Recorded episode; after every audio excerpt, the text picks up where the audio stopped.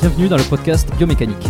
Je suis Jérôme Cazerolle, ostéopathe à Montréal, et dans ce podcast, je vous propose de partir à la rencontre de sportifs, d'athlètes et de spécialistes de leur domaine. Pour mieux comprendre la mécanique du corps et de l'esprit, pour vous aider à être plus performant au quotidien, et surtout en meilleure santé.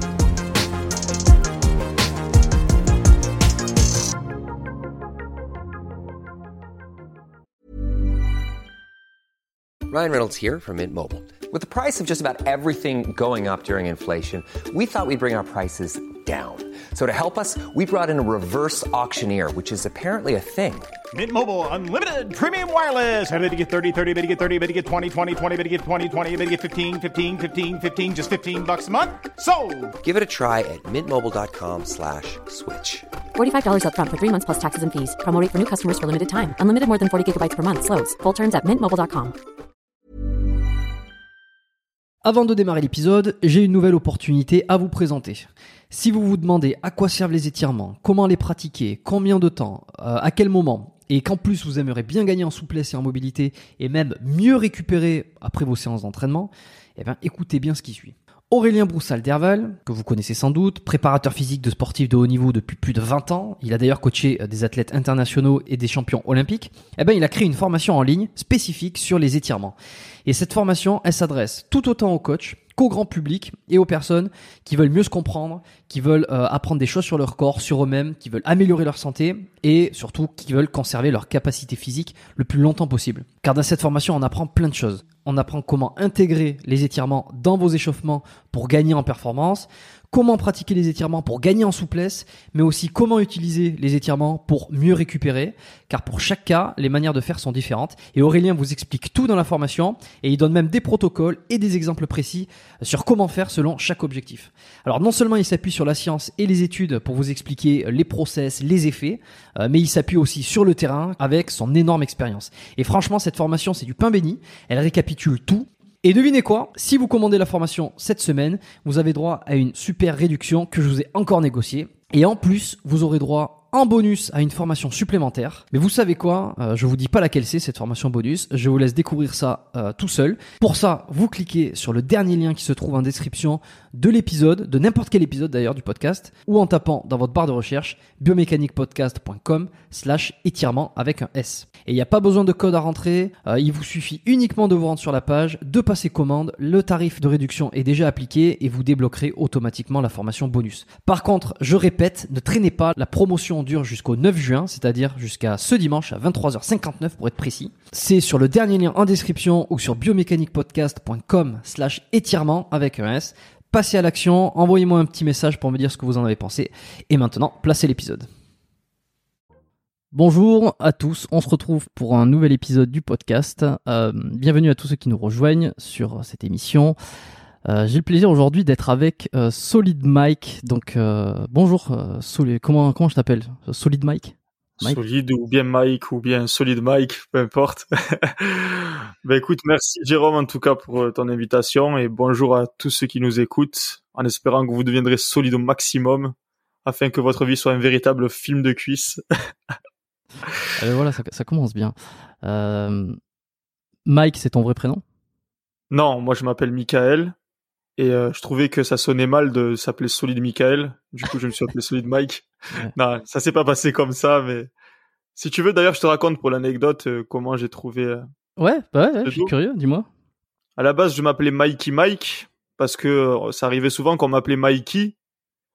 Et euh, donc, je me suis appelé Mikey Mike. Je trouvais que ça sonnait bien, que ça donnait un petit euh, côté pirate. Mikey Mike. Ça, c'était ton premier euh, sur C'était mon premier pseudo. Voilà. Et euh, bon, ça a pas duré longtemps. Ça a duré un mois, ce blaze-là. Et euh, je me suis dit, bon, le blaze, il, il sonne pas assez bien. Il sonne pas assez bien. Et j'ai rencontré un autre YouTuber qui m'a dit, ouais, c'est vrai que Mikey Mike, c'est bof. Bah, ça fait un peu stripteaser peut-être.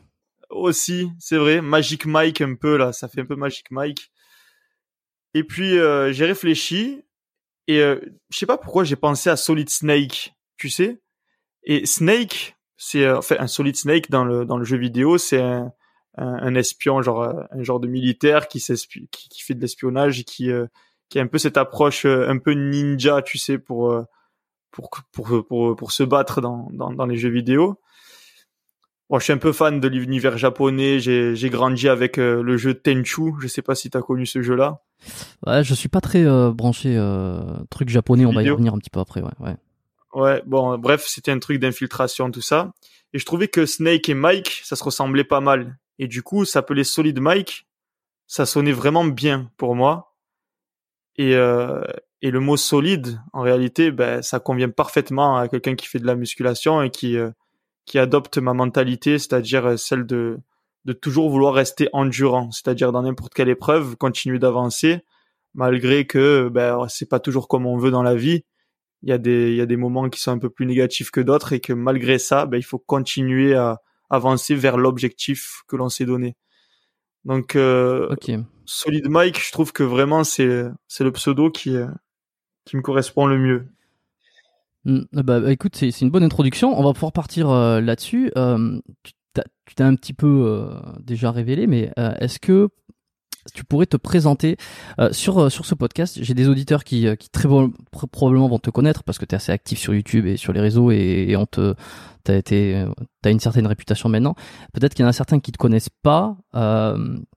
Est-ce que tu peux te présenter brièvement pour ceux qui ne te connaissent pas et peut-être même ceux qui te connaissent? Comment on pourrait résumer qui est Solid Mike et ce qu'il fait?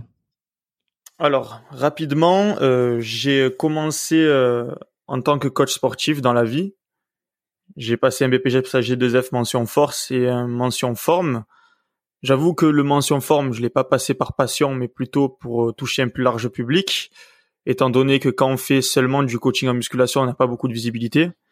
Et faire du fitness, en gros, ça touche une plus grande partie du public. Il faut savoir aussi à côté que pendant mon enfance, même mon adolescence, je faisais pas mal de vidéos, mais pour le fun, pas dans l'intention de les publier, etc. Donc j'étais un petit peu passionné par ça, mais euh, sans avoir l'espoir de un jour devenir, euh, enfin faire euh, faire de la vidéo mon métier. Donc je je me suis tourné sur la musculation, j'ai commencé à faire du coaching, des cours fitness, etc.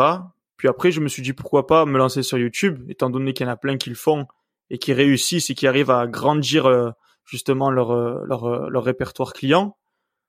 Donc je me suis lancé sur YouTube assez modestement, on va dire, pour euh, justement toucher un plus large public et euh, justement générer euh, euh, plus sur mon activité de coach sportif. Mais avec toujours quand même l'espoir secret de devenir célèbre. Tu vois, et ça, je le disais pas vraiment à voix haute parce qu'il y a toujours cette appréhension de ah ouais, mais tu y arriveras pas, si y a ça, ça. Donc, au final, j'ai ah, modestement, je disais que c'était pour euh, justement euh, avoir un meilleur répertoire client parce que finalement, les gens, quand on leur parle, ils comprennent que l'argent, mais en réalité, moi, je voulais être euh, célèbre en quelque sorte et et euh, donner un message positif aussi, tu vois même si ça peut paraître euh, bizarre à entendre pour certains, euh, l'image que, que l'on que l'on donne et qu'on laisse, c'est assez gratifiant. Tu vois, c'est quand on reçoit des messages de gens qui nous disent euh, ouais grâce à toi je me suis mis au sport, grâce à toi même des tu as changé ma vie, on se sent exister. Alors je commence à devenir trop philosophe. Dis-moi si je vais trop loin parce que moi, si tu me laisses Non, non. partir dans des trucs de philosophie, euh, je m'arrête je laisse, plus. hein. je laisse partir les gens, moi. C'est, on peut philosopher ici, c'est pas, c'est pas un souci. Est-ce que tu te considères comme célèbre aujourd'hui? Ouais, assez, ouais. Ouais. Ouais, je- euh, ça, Je ça pense que ça change dire quoi? que je, je pense que ce qui change, c'est que c'est le regard qu'ont les gens. On n'a pas besoin de passer par des, euh, enfin, on va dire qu'on passe les filtres beaucoup plus vite. C'est-à-dire que quand quelqu'un te croise dans la rue, ben, peut-être il te connaît pas, mais comme euh, d'un coup il se rend compte que t'es connu, ben, ça va créer une certaine, euh, comment je pourrais expliquer ça, une, Une légitimité une légitimité à être quelqu'un Mm. de de viable tu vois?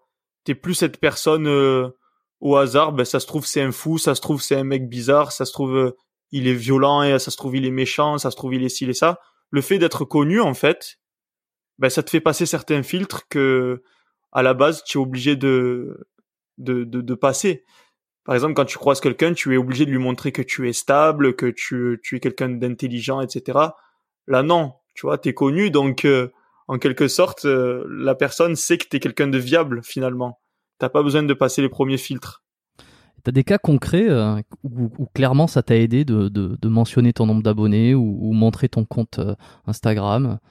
Sans le montrer en fait, sans, sans même le montrer. J'ai j'ai un cas concret en Espagne. Je parlais avec euh, deux filles et tu vois, je leur parlais simplement en mode stable. Je, je voulais pas montrer que j'étais youtubeur, tu vois. Donc je leur, je leur parlais. Il y en avait une d'elles qui était plutôt jolie, tu vois. Je parlais, je discutais, etc. Et puis euh, tout d'un coup dans la conversation, il y a un mec qui arrive et qui me dit oh, "Solid Mike, mais non, mais qu'est-ce que tu fais là, nanana? Oh, je peux prendre une photo avec toi. Et là, je t'ai refait, tu vois. Effectivement, j'étais refait. Je, je vais pas cracher sur ça. Donc, on prend la photo, etc. Et là, la fille, ben, du coup, elle change carrément d'intonation. Tu vois, elle parle, elle passe de la meuf euh, désintéressée euh, qui regarde droit devant elle en répondant à la meuf qui me regarde dans les yeux, qui a une intonation de voix un peu plus attractive, etc. Donc, bon, après, ça, c'est un cas concret. Et je, moi, je m'en plains pas. Tu vois, je vais pas dire, euh, ah la fille euh, c'est une michto, t'as vu d'un coup elle a changé de comportement. Non, pas du tout. Au contraire, je suis très content parce que pour moi c'est un petit peu une sorte de méritocratie parce que ça je l'ai voulu, je l'ai voulu, j'ai travaillé pour et finalement ben la meuf elle s'intéresse par rapport à mon travail et pas par rapport à ma beauté ou à tu vois ce que je veux te dire? Parce que réellement les les, les, les premières secondes de, de ta rencontre avec quelqu'un ça va être surtout la beauté, le, le visuel. Enfin, Mhm. du moins c'est comme ça que je le, je le, je le perçois. Et ce travail-là, effectivement, ça rend pas forcément compte. Aujourd'hui, t'as quoi? T'as 200, plus de 200 000 abonnés sur ta chaîne YouTube. Euh, Ouais. T'as fait pas mal- 280 vidéos Ouais, t'as fait beaucoup de vidéos. euh. tournées par moi, par, par moi-même, hein, tout seul. Alors, que- qu'est-ce que ça, euh, ça, ça donne quoi en termes de travail? C'est combien d'heures par semaine? C'est, pour arriver au point d'être euh, célèbre, en tout cas d'avoir ce niveau de de, de, de- célébrité euh, et en fait de- d'en, jouir là, comme tu as l'air de l'apprécier actuellement. Ça représente quoi en termes de travail dans la semaine? Euh, Ils sont, on, ça on s'en rend pas compte parce que même euh, même un mec qui sait à peu près à quoi ça correspond, on a un peu l'impression sur certaines vidéos, on peut avoir l'impression que on te voit euh, et bon, mais en fait il s'amuse à faire des vidéos. En fait il s'amuse tout ça et puis euh, il est célèbre. C'est, quoi le processus qu'il y a derrière? Alors en fait, euh, je pense vidéo, je dors vidéo, je mange vidéo, je... Parce que tout, t'es vraiment productif. tout est axé autour de ça. Tout est axé autour de ça. C'est euh, même maintenant mes entraînements ils sont axés autour de ça alors que de base je suis passionné de musculation. Tu vois maintenant on peut dire que je suis passionné de vidéo totalement. Donc on va dire que dans un sens j'y passe tout mon temps dans ces fameuses vidéos, mais réellement est-ce que je travaille ou est-ce que je fais que passer le temps? Voilà, c'est c'est pour moi c'est c'est une évidence. Il y a des vidéos que je vais faire parce que ben, ça m'amuse vraiment de les faire, comme celle que je suis en train de monter actuellement. Après, il y a des vidéos qui sont totalement buzz, comme par exemple la vidéo sur euh, Kobalade qui a le plus percé d'ailleurs. Euh, Celle-là, je, je me suis pas amusé à la faire. Tu vois, je me suis pas du tout amusé à la faire, mais je, je me suis dit bon, si je veux gagner en visibilité sur les vidéos qui me font vraiment kiffer, il faut que je la fasse. Donc je l'ai faite, elle a explosé, et, Et finalement je regrette. pas pas. amusé?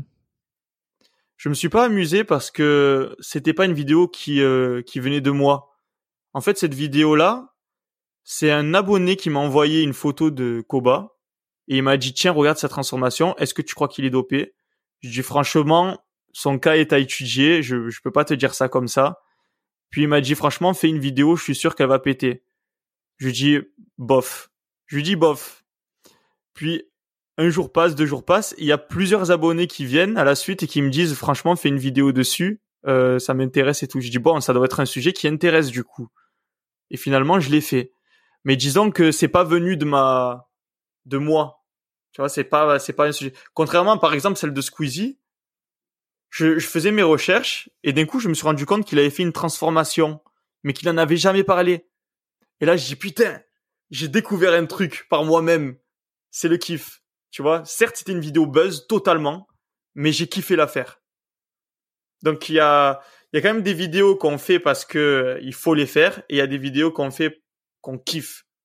Comme dans tous les travails, je pense que il y a si on choisit de faire un travail, pas pour tout le monde hein, mais quand on a le choix, ben des fois, il y a des moments où on s'amuse un peu moins que d'autres. Mais là, quasiment euh, tous ceux qui veulent faire des vidéos sur YouTube, euh, que ça soit que ça soit des, des, des coachs ou que ça soit des préparateurs physiques ou des mecs qui veulent, qui veulent enseigner la musculation ou qui veulent, euh, comme tu l'as dit au début, euh, développer leur clientèle, quasiment tous font des vidéos euh, d'explication de, de, de muscles d'explication de mouvements, des, vidéos qui vont être très théoriques. Toi, tu as choisi de pas faire ça, j'ai l'impression. Tu as choisi d'aller d'aller ailleurs. Euh, je suis pas, j'avoue que je suis pas allé euh, remonter sur l'ensemble de tes chaînes, enfin l'ensemble de ta chaîne sur les, les vidéos les plus anciennes. Mais que- comment En fait, j'ai euh, commencé par, par j'ai commencé par les vidéos où j'étais le plus à l'aise, c'est-à-dire les vidéos explications en musculation, faites euh, tant de séries de ça, séances de pec, séances jambes, parce qu'en fait j'avais pas peur de la caméra, mais j'étais pas à l'aise comme je le suis aujourd'hui. Donc euh, je me suis dit pour être bien à l'aise, je vais traiter des sujets où je suis vraiment bien. Et puis après, au fur et à mesure, je ferai vraiment des trucs kiffants comme euh, des micro-trottoirs ou des trucs comme ça. Mon premier micro-trottoir, c'était quelque chose quand même je me suis dit bon, j'ai l'habitude de parler aux gens, j'ai l'habitude de parler à ma caméra, mais j'ai jamais encore parlé à des gens devant une caméra. Donc c'était un peu stressant, mais finalement, au bout de deux personnes interrogées, après c'est ça a filé droit. C'était vraiment comme si je parlais euh, à quelqu'un dans la rue sans caméra. Donc c'était cool.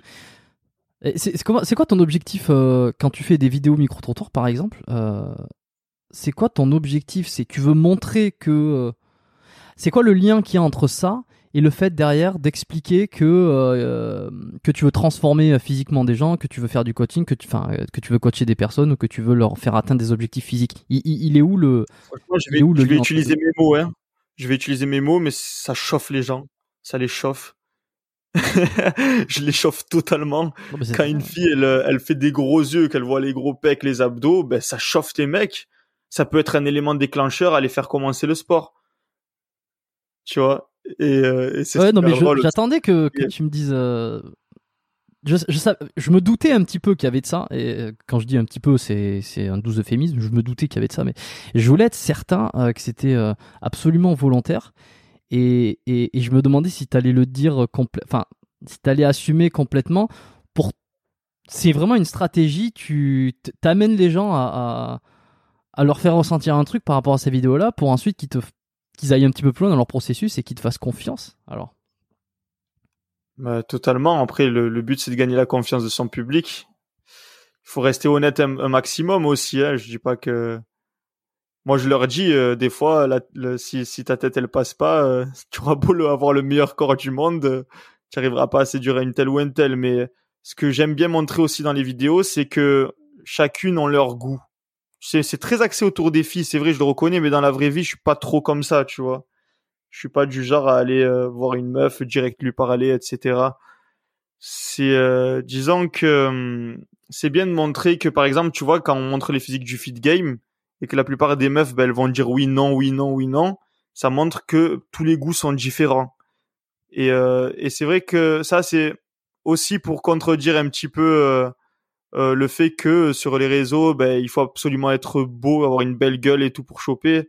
Non, pour moi, c'est pas perdu, tu vois. Si tu travailles ton corps, que tu travailles ta mentalité, tu travailles ton dialecte, tu peux t'en sortir. Tu peux t'en sortir dans le social et surtout avec les filles. Mm. Mais euh, outre l'aspect des, des meufs, etc., je montre beaucoup euh, ce que ça m'a apporté, la musculation, et euh, ce que ça m'a surtout éloigné. De quoi ça m'a éloigné? C'est-à-dire que je pense que si j'avais pas la musculation, ben ça se trouve à l'heure d'aujourd'hui, je serais addict d'autre chose. Je serais encore addict des jeux vidéo peut-être. On va dire que les jeux vidéo, ben ça m'a pas trop réussi. À part si j'aurais fait du streaming, peut-être ça m'aurait réussi, mais euh, ça m'aurait pas avancé à grand chose dans ma vie. Et euh, finalement, la musculation, ça m'a permis de, de me développer dans plusieurs domaines, étant comme euh, par exemple la vidéo je le fais à la même façon que je fais la musculation, même rigueur. Tu vois, je me lève tôt le matin pour euh, pouvoir faire plus, etc., etc. Donc la musculation, ça m'a mis une directive de vie. Le sport en général, là, c'est pas forcément la musculation. Moi, de toute façon, dans, dans mes vidéos, je dis je fais de la musculation, c'est parce que je peux pas prétendre à un autre sport étant donné que je suis pas assez, euh, on va dire, expérimenté. Mais euh, quand je dis le- la musculation, je, j'englobe bien sûr euh, tous les sports. hein. T'es à plein temps là, YouTube, tes coachings, les programmes que tu vends. Euh, ouais, ouais, ouais. Mais bon, après, je te cache pas que les programmes, je, je précise bien que c'est que des entraînements en salle. Du coup, euh, depuis que les salles sont fermées, ben, il y a, il y a très peu de programmes qui se vendent. Très, très peu. Ok. Et qu'est-ce que tu, tu vends quoi à la place? Du, du coaching présentiel ou euh, du, du suivi? Non, je fais, je fais du, je fais de la, des vues. je fais des vues. je fais des vues et ça, ça me fait un salaire. Après, j'ai les sponsors aussi. Donc ça va. Euh, euh, avant d'arriver à ce cheminement-là euh, et de là où t'en es, ta première séance de musculation, la première fois que tu rentres dans une salle de sport, comment ça se passe? C'est quoi tes motivations? Alors, la première fois que je suis rentré dans une salle de sport, c'était avec mes cousins, mon frère et ma sœur. Donc on est allé dans une, enfin, ils étaient déjà inscrits dans cette salle de sport. C'était à Bouc c'était à Genaé, Bouc Décathlon. Je sais pas si tu connais la licence Genaé, Décathlon. Non, c'est pas Euh, Décathlon, c'est pas affilié. En fait, il y a que chez moi que c'est à, c'est à côté. Mais euh, c'est Genaé. Et euh, si tu veux, ce qui m'a fait le déclic, c'était de voir les physiques des acteurs dans la série Spartacus. La série Spartacus où il y avait des gladiateurs qui se pas. battaient avec les épées, les abdos tracés, les Ah oui. pecs, etc. Et c'était une des premières séries avant l'arrivée de Netflix où tu avais des combats, des physiques énervés avec du sang, des tu vois des membres coupés, des meufs euh, en pagaille, et des tu vois c'était vraiment euh, la, la masculinité au maximum. Tu vois ce- cette série? Mhm. alors que maintenant sur Netflix, tu retrouves plusieurs séries comme bon, ça, euh, comme euh, comme la série euh, The God of je sais pas quoi là. Bref, il y a plein de séries maintenant comme ça où où il y a du sang, euh, des scènes un peu olé olé, etc. Et, euh, et là en fait c'était une des premières séries à sortir un petit peu comme ça. Et c'est vrai que moi ça m'a motivé. Je me suis dit putain si j'avais ce physique et tout, ça serait vraiment pas mal. Et puis euh, après, quand j'ai, quand, quand mes, mes cousins, ils étaient en salle de musculation et tout, et que j'ai eu l'âge, à 17 ans, ah ben, je suis allé avec eux et, et franchement, c'était euh, spécial au début. C'était spécial. J'étais perdu, totalement perdu. Je voyais des, des, des mecs, mais vraiment hyper musclés. Moi, j'étais tout fin, j'étais petit. Et, euh, et euh, on me donnait des poids, on me disait, tiens, fais avec ça. J'essayais, j'arrivais pas. j'ai dit, mais putain, je suis un sous-homme. tu vois, j'ai jamais mal pris en fait. Je l'ai toujours pris à la rigolade, mais toujours sans jamais perdre mon objectif de vue, qui était d'avoir le physique justement de ces acteurs-là que je voyais euh, dans cette série. Et ce qui est pas mal en fait, c'est que j'ai eu pour exemple des mecs euh, naturels, enfin du moins des physiques atteignables naturellement. Je suis pas allé chez eux pour vérifier s'ils étaient naturels, mais euh, je suis très heureux en fait d'avoir eu ce déclic avec des physiques de personnes qui étaient atteignables naturellement parce que je me dis que d'un côté, les générations actuelles, ils voient beaucoup Instagram, YouTube, des gens euh, chargés à bloc, des gens avec des, épaules, des physiques euh, extraordinaires, inatteignables, et qui, qui se fixent pour objectif d'atteindre ces niveaux-là. Mhm. Donc euh, vraiment content de- d'être tombé sur cette série qui, qui m'ont servi d'exemple à mes débuts. Ça t'a, euh, ça t'a boosté direct? T'as mis du temps à te, te mettre dans le mood pour, euh, enfin, en tout cas, à apprécier le, le fait d'aller à la, à la- à la salle et de, de pousser des charges et de, de développer ton corps? Ça, ça a pris du temps? Ça a été un, un, un déclic directement? Ah, moi, ça ça a été un kiff total, un kiff total direct, euh, parce que très vite, mes, mes, mes meilleurs amis m'ont rejoint à la salle, donc on y allait euh, ensemble.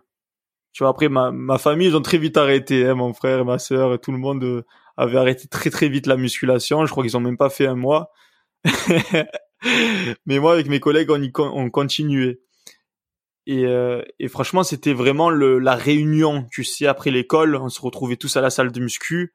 On faisait tout, enfin, j'avais des potes qui faisaient tout le temps les pecs. Moi, j'avais quand même le désir de faire le dos et les biceps. Il a fallu attendre un an avant de commencer à faire les jambes.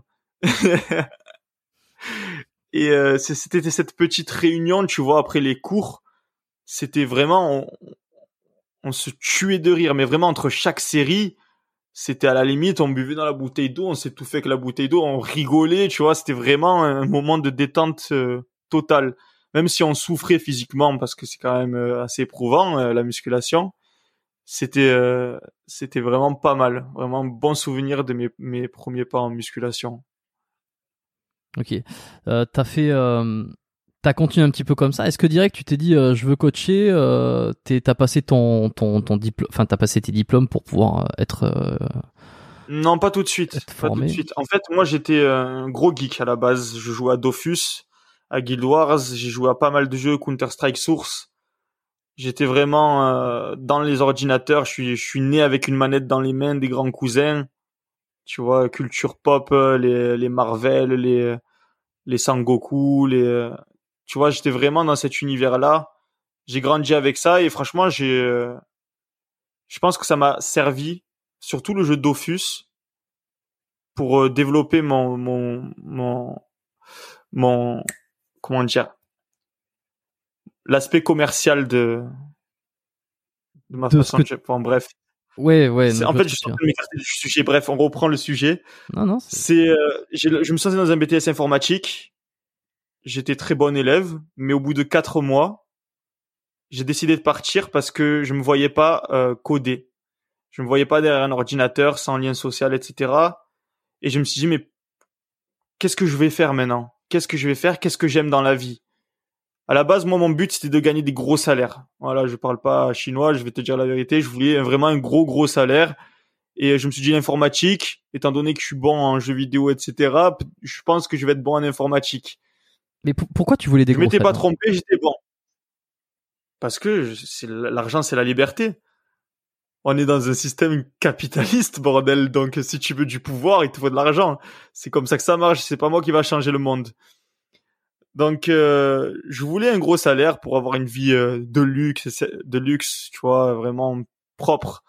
Et après, finalement, quand je me suis rendu compte que je voulais pas rester derrière un ordinateur, je me suis dit, mais merde, si je fais un métier vraiment qui me plaît, rien à foutre du salaire. Si je fais un métier qui me plaît, tous les jours, je je vais être bien. Et je me suis dit, la musculation, c'est vraiment ma passion. Ça fait, euh, ça faisait quoi, deux ou trois ans que j'en faisais. Vraiment, j'avais vraiment pas déchanté. J'étais à fond dedans. Je me dis, pourquoi pas faire coach sportif pour enseigner justement euh, tout ce, tout ce que j'ai appris, tout le bagage que j'ai actuellement, que j'ai fait pour moi. Pourquoi pas l'enseigner aux autres? Donc, je me suis lancé. J'ai commencé à faire les formations, etc., etc. Euh, je te passe. euh, Tu veux que je te parle de comment Bah, j'ai fait pour entrer en formation, etc.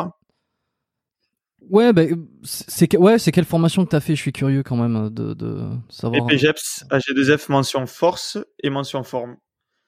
Ouais, la classique. ça. la classique. Voilà, j'ai fait. Après, j'ai, on m'a dit oui, va faire un STAPS, etc. Pff, Je me suis dit pourquoi perdre trois ans à faire un STAPS alors que légalement j'ai le droit de faire les mêmes choses qu'un mec qui a fait trois ans d'études avec un diplôme qui dure que un an?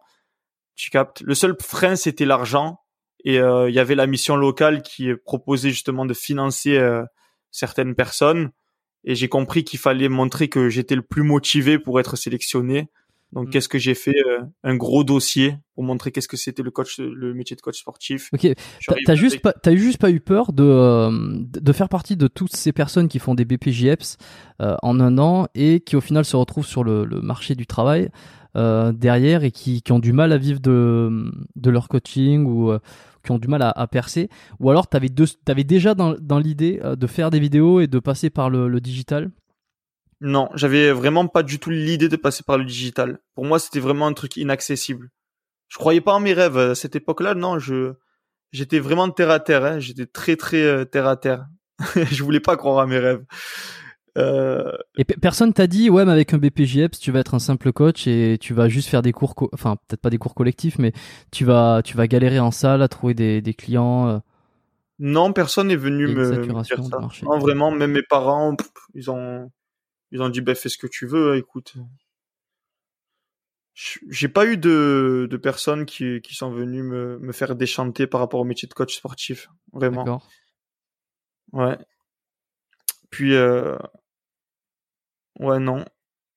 Non, non. Ok, donc euh, tu décides de faire BPJEPS, ouais. Euh, donc euh, finalement, t'as- tu arrives à trouver les fonds, tu arrives à t'inscrire, tu montres ta motivation, tu sors de là, et là, qu'est-ce qui se passe? Tu Alors, tu te rends compte que ça va, être, ça va être difficile, j'ai commencé à pratiquer le métier avant même d'être diplômé, on va dire. Parce que quand euh, j'étais en formation, je suis tombé dans une salle où euh, c'était une toute petite salle dans les quartiers nord de Marseille, quartier sensible d'ailleurs. il y avait un moment où j'ai failli vraiment euh, peut-être me faire massacrer, mais je- j'en étais même pas conscient. C'est-à-dire, hein, c'est-à-dire, c'est-à-dire.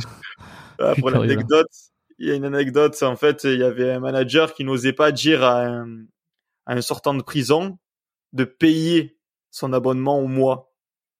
Et, euh, et de- du coup, je sais pas pourquoi, il a décidé euh, au petit stagiaire Mikey de, de déléguer cette tâche-là, de dire au Alex Tollard de, de payer euh, le mois. Et moi, tu vois, je sortais de l'école d'éducation euh, générale et je faisais les choses d'assez- assez scolairement, assez robotique, tu sais? Et quand le mec s'est présenté, je me suis mis devant et j'ai dit, euh, par contre, si tu veux rentrer, il faut payer. Et lui il me disait, ouais, comment, ouais tu vois, avec sa voix grave et tout, ouais, moi je, rentre et tout, non, non, non. Je dis, non, il faut payer. Et, euh, et après, il a insisté, il a insisté, il a insisté, tu vois, et je voyais qu'il y avait tout le monde commençait à regarder. Il était vraiment très énervé. Je dis, bon, euh, je vais le laisser rentrer, et puis je dirai au manager qu'il a pas voulu euh, coopérer, tu vois. mais à l'époque, tu vois, je voyais pas, mais même lui, il était dans une situation compliquée. Euh, c'était tendu entre lui et le manager, donc euh, il y avait un truc à, à comprendre derrière. Mais moi, j'étais le nouveau, je savais pas, tu vois, donc je, je me suis lancé tête baissée. J'étais, je, je vais souvent au casse-pipe. Quand on me donne un ordre, je suis au casse-pipe, moi. Mais euh, et finalement, ben ça s'est réglé. euh, tu vois, le manager, il nous a réunis, on a discuté, etc. Tout s'est réglé. Mais euh, mais voilà, c'était c'était marrant. T'es né à Marseille, t'as toujours vécu à Marseille, hein? Ouais, ouais. Je suis né à Mm. Septem, en fait. Enfin, je suis né à Puy-Ricard. Je suis né à Puy-Ricard. Et euh, si tu veux, il y a, il y a deux hôpitaux qui faisaient les, les, euh, les accouchements à, à l'époque où je suis né. C'était, euh, euh, il me semble, à Marseille et à Puy-Ricard. C'était les deux hôpitaux les plus proches. Et euh, moi, je suis né à Puy-Ricard et j'ai vécu toute ma vie à Septem. Et si tu veux, Septem, c'est un petit peu l'entre-deux. C'est-à-dire que entre euh, tu as Marseille et tu as Aix-en-Provence. C'est les deux grandes villes des qui sont qui font euh, comment dire? Putain, ce soir j'ai du mal à parler. Je suis, trop fatigué. J'ai deux heures de course ce matin. Euh, en gros, tu as Septem, enfin, tu as Septem qui est entre Marseille et Aix-en-Provence. Aix-en-Provence, c'est réputé pour être le petit Paris parce que là-bas, tu as les gens un petit peu, un peu plus nobles, on va dire, et Marseille, t'as un peu les quartiers, etc. Et Septem, c'est entre les deux. D'où la marque de fabrique un petit peu de ma chaîne. Quand je dis mi-paillot, mi-voyou, ça vient de Septem les Vallons, c'est parce que justement, on est entre deux. On est entre les quartiers nord de Marseille, où vraiment tu es dans les quartiers sensibles, et tu as Aix-en-Provence, où vraiment tu as un petit peu, euh, entre guillemets, la bourgeoisie, etc. Ouais. Et, euh, putain, je parle à l'ancienne, je suis vraiment bizarre des fois. Bon, T'inquiète pas, personne te juge ici. Enfin, Ah, en tout cas, en tout cas, on le sait pas. Ils te jugent, mais intérieurement, euh, ils ne diront rien. Bon, c'est cool, c'est cool. Euh, et du coup, voilà, donc euh, ça fait un petit peu l'identité, tu sais, on est un peu, euh, enfin personnellement et mon groupe d'amis, on a fréquenté les deux, euh, Allez, de les deux secteurs, les deux secteurs, et du coup, ce qui fait que ben on arrive à comprendre les deux milieux et on arrive à, à s'entendre avec les deux. Enfin, faut savoir qu'on est pacifique, hein, on est des pacifiques. Ouais, t'as pas été un bagarreur euh, dans ton dans ton enfance, dans ta jeunesse? Pas du tout, pas du tout bagarreur. Par contre, euh, je me suis bagarré malheureusement contre mon gré, toujours T'es contre mon t'es gré. obligé, t'es obligé d'être un petit peu, euh, d'avoir la peau un peu rude ou, ou en tout cas de développer euh, euh, cette cette self security comme ça quand quand t'es dans des pas loin des quartiers chauds. Comment comment ça se passe? Euh, en fait, on va dire que l'apparence, en réalité, ça compte beaucoup. On va dire que quand t'es jeune et que t'es frêle, t'es sujet à avoir plus d'emmerdes. Tu vois, et quand t'as un ego, déjà, et que tu es petit, que tu as un ego, que tu as été élevé par les super-héros, euh, que tu veux pas être la victime, etc., ben, dès qu'on va te chercher la merde, ben, tu vas vouloir te défendre. C'est logique. Et, euh, et c'est vrai que le fait d'avoir un physique frêle, j'étais sou- souvent sujet à être, euh, à être, euh, enfin, tu vois, quand on a faisait une partie de foot, ben, ça, ça envoyait des pics gratuitement, ça jouait fort, c'est, tu vois. Donc, euh, quand tu, quand tu es frêle, en fait, tu es pas respecté. Alors que si tu es, jeune, tu fais ta puberté tôt, etc., euh, là, tu avais plus le respect des autres facilement. Les gens n'avaient pas envie de te chercher la merde. Ça te blessait ça euh, quand on te lançait des pics comme ça sur euh, ton physique? Franchement, blessé non, mais ça m'énervait beaucoup. Ça m'énervait beaucoup beaucoup. Mais blessé, on va pas dire, on va dire que j'étais pas triste de ma situation, mais ça m'énervait quand j'étais euh, devant le fait accompli, quand je, je, subissais des attaques sur le physique, etc. J'étais nerveux vraiment, j'insultais facilement et ça me mettait en colère. Mais la tristesse, pas vraiment, pas vraiment triste d'être et euh, quand tu me disais tout à l'heure que tu t'es arrivé de, de, te bagarrer dans des situations euh, que tu n'avais pas euh, provoquées, que tu n'avais pas voulu, c'est comment ça s'est passé? C'est comme ça quand tu as essayé de riposter dans un moment où il fallait mieux coopérer? Non, non, non, non. Il y a... En fait, à chaque fois qu'on en est venu aux mains, franchement, c'est c'est que vraiment on pouvait pas faire autrement. c'est que vraiment on pouvait pas faire autrement. Mais ça c'est déjà arrivé, par exemple, je me souviens quand on était vraiment bien jeune, on avait quoi, 11 ans, et on était les seuls, si tu veux, un petit peu de, de septembre à que les parents laissaient sortir, tu sais, tout seul, enfin, des, des maisons, quoi, des, des, des, pavillons, etc. Et euh, il y a un jour où on s'est retrouvé face à, des mecs, et on a découvert par la suite que c'était des majeurs, tu vois, qui ont voulu nous voler notre ballon. Et nous, qu'est-ce qu'on a fait? On a pris le ballon et on a cavalé toutes nos forces. Mais c'était hyper euh, traumatisant pour nous de, de voir des mecs avec des barbes, etc. Alors que nous, on sortait du primaire, nous courser pour nous voler notre ballon, tu vois. bon, au final, j'en rigole, tu vois, ça m'a fait mon expérience, c'était bien drôle. Mais on va dire que c'était assez choquant pour moi de quand même me faire courser par des mecs qui normalement c'est des majeurs et sont censés être responsables, etc nous courser pour nous voler notre ballon. Et à mon avis, si on commençait à se défendre, ben, ils nous auraient tabassé, ça c'est sûr et certain. Voilà. Donc, euh... ouais. c'était quoi la question déjà? Non, non, mais il y avait pas. Euh, c'était ça. je me souviens euh, que j'ai déjà vu, par exemple, euh, Thibaut InShape que tout le monde connaît, qui est le, le numéro. Je crois que c'est le numéro 1 fitness. Hein, ouais, c'est le numéro 1. Fitness, ouais. Euh, qui disait que lui, il s'était à la base sa motivation première pour se mettre à la musculation, c'est parce que il avait eu euh, dans le passé un, moment où il avait pas réussi à se défendre euh, et que ça avait été euh, sa source principale de son moteur pour se mettre à la musculation, pour se développer, pour être plus fort et être capable de se défendre dans le futur. toi, tu m'as dit tout à l'heure quand tu t'y es mis, c'était davantage, c'était pour ressembler au, au physique de, de Spartacus, les, les, physiques musclés là, des, des, des des, ouais c'est pour être un héros hein. tout simplement c'est euh, c'est ce rêve d'enfant d'être d'avoir le physique d'un super héros en gros mais t'avais le, t'avais aussi le l'envie de qui t'arrive pas d'emmerde d'être d'être plus balèze? Ben, je pense que c'est tout bénef. On va dire que quand on agit, il y a plusieurs raisons d'agir. Contrairement quand on n'agit pas, c'est juste le manque de volonté selon moi. Mais euh, disons que tous ces bénéfices-là étaient rassemblés autour de, de, de du, physique. Mais disons que j'étais plus conscient qu'en faisant la musculation, ben, j'aurais plus euh, une arme de dissuasion qu'une arme de défense. Hmm. Voilà. Même si ben, on est plus fort, etc. Si tu tu fais pas de combat, tu sais pas te battre. Après, j'ai plus tard commencé le MMA. Je sais pas si tu es au courant. Ça fait trois ans maintenant que j'en fais. Euh, ouais, mais ça, vu des vidéos. Voilà, le MMA, je le fais, mais vraiment euh, ludique. Je compte pas m'en servir, tu vois. Je compte pas m'en servir dans la rue. J'espère vraiment que maintenant et jusqu'à la fin de mes jours, ben j'ai plus besoin d'utiliser de ma de ma force ou de ma violence pour me défendre. Tu vois, je, maintenant j'ai acquis une certaine euh, maturité, je sais m'exprimer, je sais détourner des situations euh, gênantes, etc. Donc j'espère que ça m'arrivera pas un jour dans la rue de redevoir euh, donner des coups de poing, des coups de pied, etc., euh, etc. Mais par contre, dans le cadre sportif, euh, c'est toujours bien amusant quand même de faire des combats. Et maintenant que tu t'es développé physiquement, que tu as ce niveau-là en, musculation, et en même temps bon, que tu as grandi depuis, tu peux confirmer que, que, que les gens, tu es moins susceptible à, te faire emmerder de par ta carrière et ton développement? Totalement, mais après il y a aussi le fait d'être adulte il y a le fait d'être adulte aussi, tu vois. Le, comment dire, ça se voit au visage.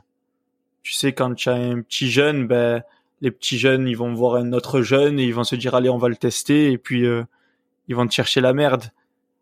Mais euh, totalement, je pense que si j'avais pas le physique que j'ai actuellement, ben j'aurais été euh, plus sujet à, à, des emmerdes. On va dire que là, c'est plus, euh, c'est, c'est marrant, hein, mais euh, tu vois, quand tu es en soirée et que les gens sont bourrés, c'est seulement les personnes qui sont ivres qui vont être agressives plutôt que les personnes euh, sobres, tu vois. c'est très rare que quelqu'un de sobre vienne et te et t'emmerde. Parce que c'est vrai que quand j'étais en, en soirée, j'ai des potes, ils sont un peu turbulents, tu vois. Ils sont pas méchants. Ils font beaucoup de bruit, ils sautent un peu partout, ils crient. Et des fois, ben, les gens, ça les énerve, tu sais. Et quand c'est comme ça, ben, je suis obligé de, de venir un petit peu et de calmer les tensions, etc. Et euh, bizarrement, les, les personnes ivres se permettent, par exemple, de hey, « qu'est-ce que tu veux, toi? Qu'est-ce que tu veux ?» Tu vois ce que je veux te dire? C'est le risque. hein. Il y en a à qui, il y en a à qui euh, il est arrivé des des des, euh, des problèmes d'essayer de séparer les bagarres. C'est eux qui ont pris les les conséquences. hein. Euh, ben, en fait, on n'en est jamais venu au même, mais ils aboient beaucoup, on va dire. Ça aboie beaucoup. Euh, mais ce qui est triste, c'est que quand les gens sont ivres, c'est, moi, je suis vraiment anti-alcool, tu vois. Même en petite quantité. Tu as l'impression que c'est des autres personnes et que ça y est, ils se croient tout permis, en fait. Et moi, ça m'insupporte vraiment de voir des gens agressifs sous alcool, alors qu'ils n'ont pas la capacité physique, tu vois, de, de prétendre à, à pouvoir euh, m'agresser, tu vois ce que je veux te dire? Moi, je trouve ça vraiment insupportable quand quelqu'un est sous alcool et qui commence à, à, à être violent, à être... euh, c'est... C'est pour ça que je, je supportais pas les boîtes de nuit, c'est pour ça que j'ai très vite arrêté de fréquenter ces lieux-là. Je pense euh, déjà à 19 ans, j'ai complètement arrêté les boîtes de nuit. Dès 19 ans.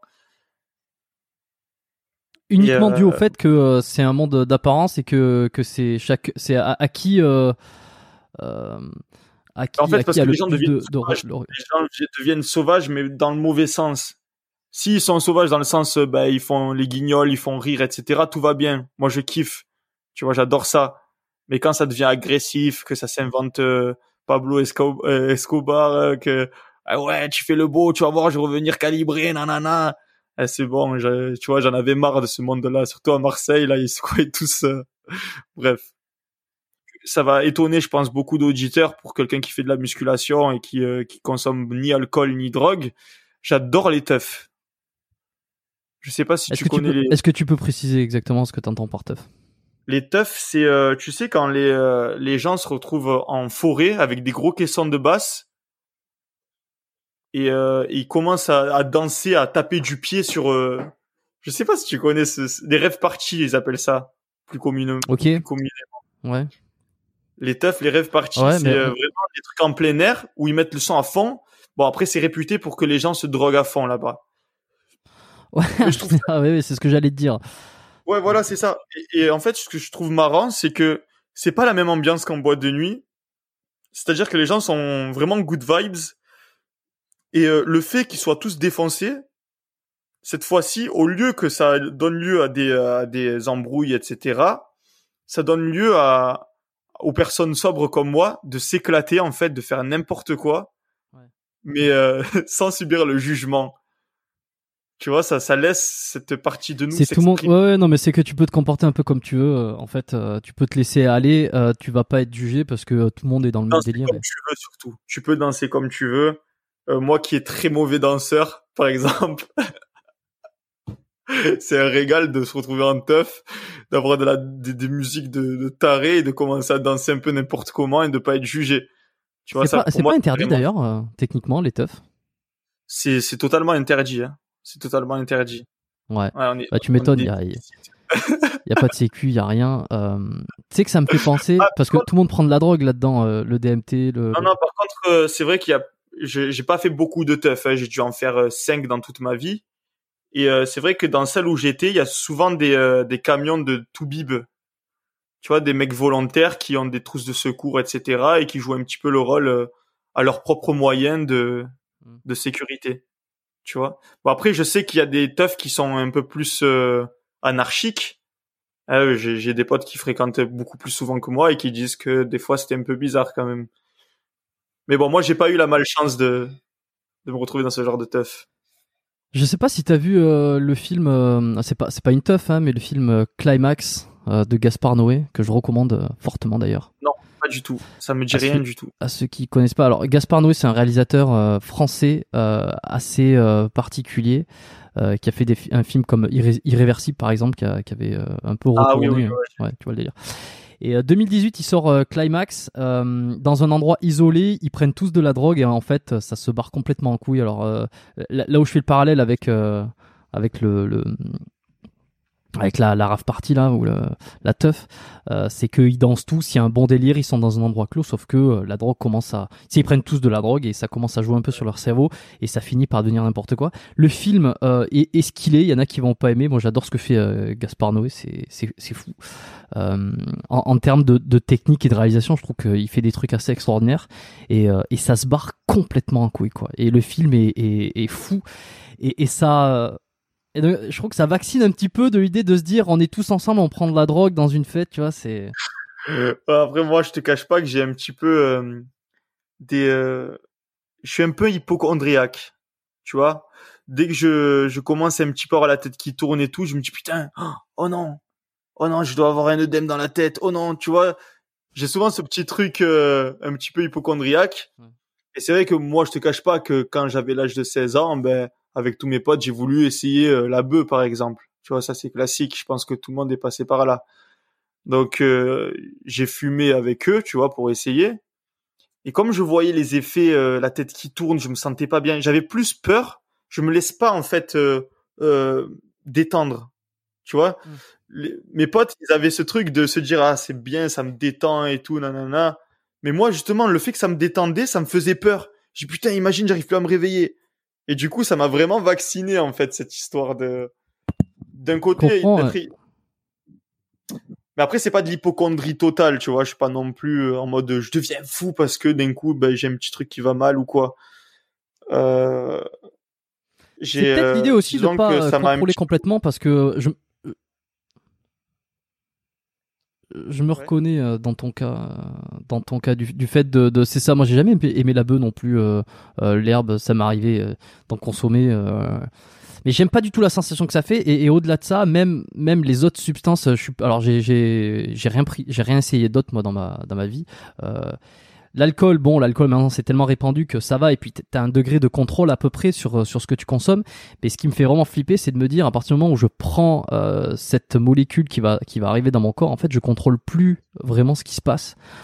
Moi, c'est ça qui me fait réellement flipper. Et euh, et pour faire le parallèle avec certaines drogues utilisées en, en musculation dans le bodybuilding, c'est la même chose quoi. C'est quand même flippant de se dire je j'ingère quelque chose, peu importe euh, peu importe par quel endroit et ça ouais voilà ça va te modifier ton corps et puis ça va modifier euh, aussi euh, peut-être ta façon de penser euh, tes émotions tes sensations sans que tu puisses peut-être avoir le contrôle dessus tu vois Ouais, c'est ce côté leader, euh, leadership.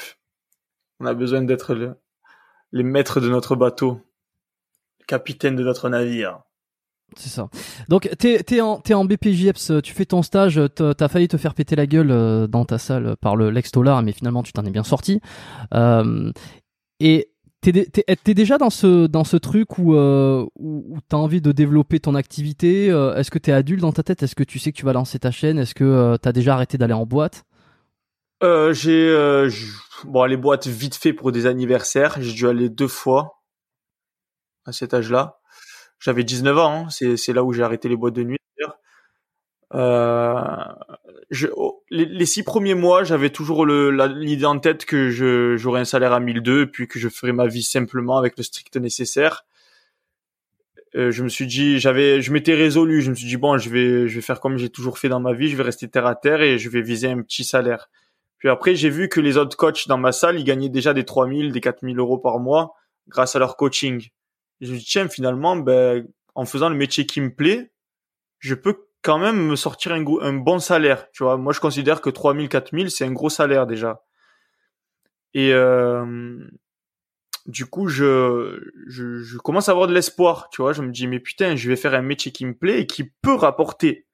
Et là, du coup, je me mets à fond. Je commence à me mettre à fond dedans. Euh, mes, euh, mes tuteurs, tout ça, euh, ceux qui, euh, ceux qui travaillaient avec moi, ils commençaient à m'expliquer comment ça fonctionnait. Ils m'ont dit, écoute, euh, Euh, moi, j'avais un petit peu le, syndrome de, on appelle ça le syndrome de l'imposteur, c'est-à-dire que j'avais peur de vendre des trucs. Du coup, je vendais rien. Tu sais, je faisais tout gratuit. Mais par contre, les coachs qui étaient avec moi, ils, ils prenaient pas de la même façon, tu vois. J'étais là, j'étais un coach très compétent déjà parce que j'avais pas mal de connaissances, je sortais de général. Euh, j'avais déjà beaucoup de connaissances en musculation et deux ans d'expérience derrière moi. Du coup, j'avais quand même des programmes de qualité à, à proposer à, à, mes cobayes. On appelle ça comme ça, on appelle ça des cobayes en formation, les personnes qu'on fait, euh, à qui on fait tester le programme gratuitement. C'est quoi C'est des amis C'est euh, de la famille? Non, moi c'était que des gens que je connaissais pas et qui venaient à la salle de muscu. Ok, et ils sont en fait, en, ils se, ils ont un programme gratuit euh, et en échange c'est euh, c'est un étudiant qui le fait quoi. Ils acceptent. C'est un peu comme ceux, ceux qui vont vers un étudiant euh, coiffeur ou j'en sais rien et qui payent bien moins cher. Et franchement, si j'ai un conseil à donner, euh, s'il y a des gens qui font du, qui se lancent dans dans le coaching, etc., c'est que ne ne doutez pas de vous si vous voyez des gens, des cobayes, comme je dis, qui font des programmes gratuitement, qui n'ont pas de résultats. C'est juste que comme ils payent pas le programme, ben ils le font pas bien. Remettez-vous en question, c'est très très bien. Mais euh, des fois, ne perdez pas confiance en vous. Surtout ceux qui sortent de, d'enseignement général, c'est vrai qu'on est plus exposé à, à, perdre confiance en nous facilement. Et euh, alors qu'on on est de bonne intention, tu vois, on est vraiment des. Enfin, je sais pas. Pour moi, les, les, jeunes qui sortent, euh, qui ont jamais touché d'argent et qui ont un petit peu ce, ce rebut à, à, toucher, à demander de l'argent contre un service, ben, en général, ben, c'est ceux qui ont le plus de compétences parce qu'ils ont travaillé sur eux-mêmes, ils ont, ils ont vu, ils ont testé, ils ont fait des choses. Et des fois, on a un petit peu ce, ce conscient qui nous dit, mais est-ce que je mérite cet argent? Alors que oui, tu travailles, tu, tu as fait des années de recherche, tu as fait tes tests, tu as, tu as vu plein de choses, tu as, tu as fait ton expérience. Le mec qui est en face de toi, il n'a pas la capacité de dresser un programme aussi rapidement que toi. Certes, ça te prend pas beaucoup de temps à dresser, mais combien d'années il t'a fallu pour que tu puisses faire un programme aussi rapidement? Beaucoup. La personne qui est en face de toi, elle a pas le temps. Elle gagne déjà sa vie. T'inquiète, euh, elle aura de quoi te payer. Surtout que les programmes, euh, à l'époque, je les vendais 30 euros le programme. Non, au début 15 euros et après je suis monté à 30 parce que je faisais de la concurrence déloyale. Est-ce que attends, comment ça se ça se ça se bâtit un pro enfin pas ça se bâtit mais euh, à quoi ça correspond euh, C'est des vidéos C'est c'est euh, c'est tu expliques quel exercice il faut faire Qu'est-ce qu'on retrouve en fait Ça correspond à quoi exactement un programme? En salle de musculation, c'est tout à fait basique. Hein, c'est tout à fait basique. C'est vrai que moi, je suis arrivé tard sur Internet et, et mes programmes ils restent assez basiques. C'est c'est c'est du comment dire on va droit au but. Dans mes programmes, il n'y a pas de superflu, il n'y a pas de si ça ça. Tu fais ci, tu fais ça, tu fais ça. Et euh, c'est comme ça que ça se passe en salle. Tu vois les programmes des coachs de salle, ils écrivent au crayon carrément et ils te le vendent. Tu vois? Donc moi j'ai grandi dans cet environnement-là, il faut le prendre en compte et euh, et ça marche. C'est ça le truc, c'est que la personne elle vient, j'ai tant de disponibilité par semaine, mon objectif c'est ça. Euh, j'ai un problème tendineux au niveau de l'épaule, j'ai ci, j'ai ça, j'ai ça. Une fois qu'elle a dit tout ce qu'elle avait comme problème, on fait exactement par rapport à ce qu'elle nous a fait. C'est une théorie, elle la teste, ça passe, ça passe, ça passe pas, on modifie quelques petits trucs. Et après, une fois que le programme il est bien, on le tient sur deux, trois mois, on voit la progression. Et euh, mais c'est assez difficile parce que quand on est dans l'humain, etc., il faut jauger aussi l'honnêteté de la personne. Il faut voir si elle respecte bien aussi, qu'elle fait bien son, son comment dire, qu'elle mange pas de la merde à côté, etc. Donc euh, c'est tout un travail psychologique aussi et social. Est-ce que ta méthode, elle a évolué depuis euh, aujourd'hui? Tu, tu, tu proposes des exercices ou des façons de s'entraîner différentes? Ben en fait, elle a évolué au fur et à mesure que moi j'évolue. C'est-à-dire qu'au début, ben, mes programmes débutants, euh, je garde les mêmes que ce que j'ai fait au départ, c'est-à-dire de la surcharge progressive, des trucs assez classiques, des trucs où les, les gens, ben, ils ont pas besoin d'avoir une superbe condition physique pour progresser. Puis je me Comment tu l'organises juste cette surcharge progressive? Je suis curieux. Comment j'organise ça? Ouais, ouais, ouais. Comment tu la mets en place? Les gens, euh, ils viennent avec une certaine capacité. Un tableau, je prends mon, comment ça s'appelle? On appelle ça le tableau de de RM. Je sais plus comment on appelle ça, la formule de Nitsky ou quelque chose comme ça. En tout cas, tu tapes table de RM sur euh, sur Google, tu le trouves. table de RM. Ouais, ouais, et ouais, par bah, rapport à la RM, en fait, je regarde et je fais une, val- une, une RM théorique sur une RM 10 parce qu'un débutant, ben, je vais pas lui faire faire une RM 1 réelle. Alors, sachant que euh, peut-être pour les auditeurs, je pense qu'il y en a quand même qui sont au courant, euh, mais pour ceux qui sont pas au courant, RM c'est répétition maximale. Donc, euh, quand on dit une RM, c'est le poids que tu peux mettre sur Ouais. une seule Par exemple, une. RM et 10 RM, c'est le poids. c'est la voilà. Donc, moi, je faisais de, par rapport à ce tableau, je faisais de la théorie parce que je considère que c'est trop tôt à un débutant de lui faire faire une RM1 réelle, c'est-à-dire une charge maximale sur une répétition. Il, a, il risque de se faire des déchirures, des, des tendinites. euh, Oui, de, de même pas euh, maîtriser euh, la charge aussi et, de pas arriver voilà. à, à synchroniser tous ses muscles pour pousser le, le truc aussi. Regardez, ils sont talentueux, ils sont talentueux, et puis euh, on peut se dire oui, on va lui faire faire une RM, mais après on ne sait pas si le muscle il est aussi talentueux que sa psychomotricité. Mm. Donc euh, moi, ce que je, commence par faire quand j'accueille euh, un client, c'est que je regarde un petit peu ses capacités physiques, j'observe un petit peu sa morphologie osseuse aussi. Je sais qu'il y a certains segments, enfin par exemple le fémur long, ben je vais pas le mettre trop trop sur du squat. Si je vois qu'il a un rachis court, je sais qu'il va pas se faire mal au dos. Je sais que tu vois, il y a pas mal de trucs comme ça. Après avoir bien sûr répondu au questionnaire, parce que si je commence à faire des conclusions hâtives par rapport euh, à sa morphologie, ben je vais pas, je vais pas aller loin non plus. Donc il faut d'abord qu'il réponde au questionnaire, des antécédents médicaux, est-ce que tu as déjà eu des problèmes de dos, etc. Mais voilà. Après, euh, vu que si la, partant du principe que la personne elle a aucun problème, après par rapport à sa morphologie, on sait un petit peu sur quel mouvement il va exceller, etc. Donc on sait sur quelle charge on va le, le diriger. Mais de toute façon, euh, sur les charges, je vais souvent dire euh, travaille sur du RM10 plutôt que de donner des charges précises. Tu vois, je lui explique juste, voilà, tu dois faire du 4 x 10 par exemple au développé couché. Tu dois réussir à faire 10 répétitions. Si la 11e elle passe, augmente ta charge. De Et combien? tout simplement. Deux De? Combien tu demandes euh, d'augmenter la charge? Ah, ça, c'est, ça, c'est très facile. C'est à lui de voir. c'est à lui de voir et sa volonté. Parce que si je suis pas derrière lui pour vérifier, après, euh, je vais pas pouvoir lui dire, tu peux augmenter de temps en temps. Disons que quand tu fais un programme, tu es pas derrière la personne ensuite. Il y, y avait des 500 adhérents dans la salle où je travaillais. Donc, euh, être derrière eux. Après, quand il y avait moins de monde que le manager, il voulait que je... Parce que si tu veux, j'étais le coach et des fois, j'avais à gérer le plateau de musculation et en même temps la caisse. Donc c'était assez compliqué de faire ça, dans- et surtout dans les quartiers nord de Marseille.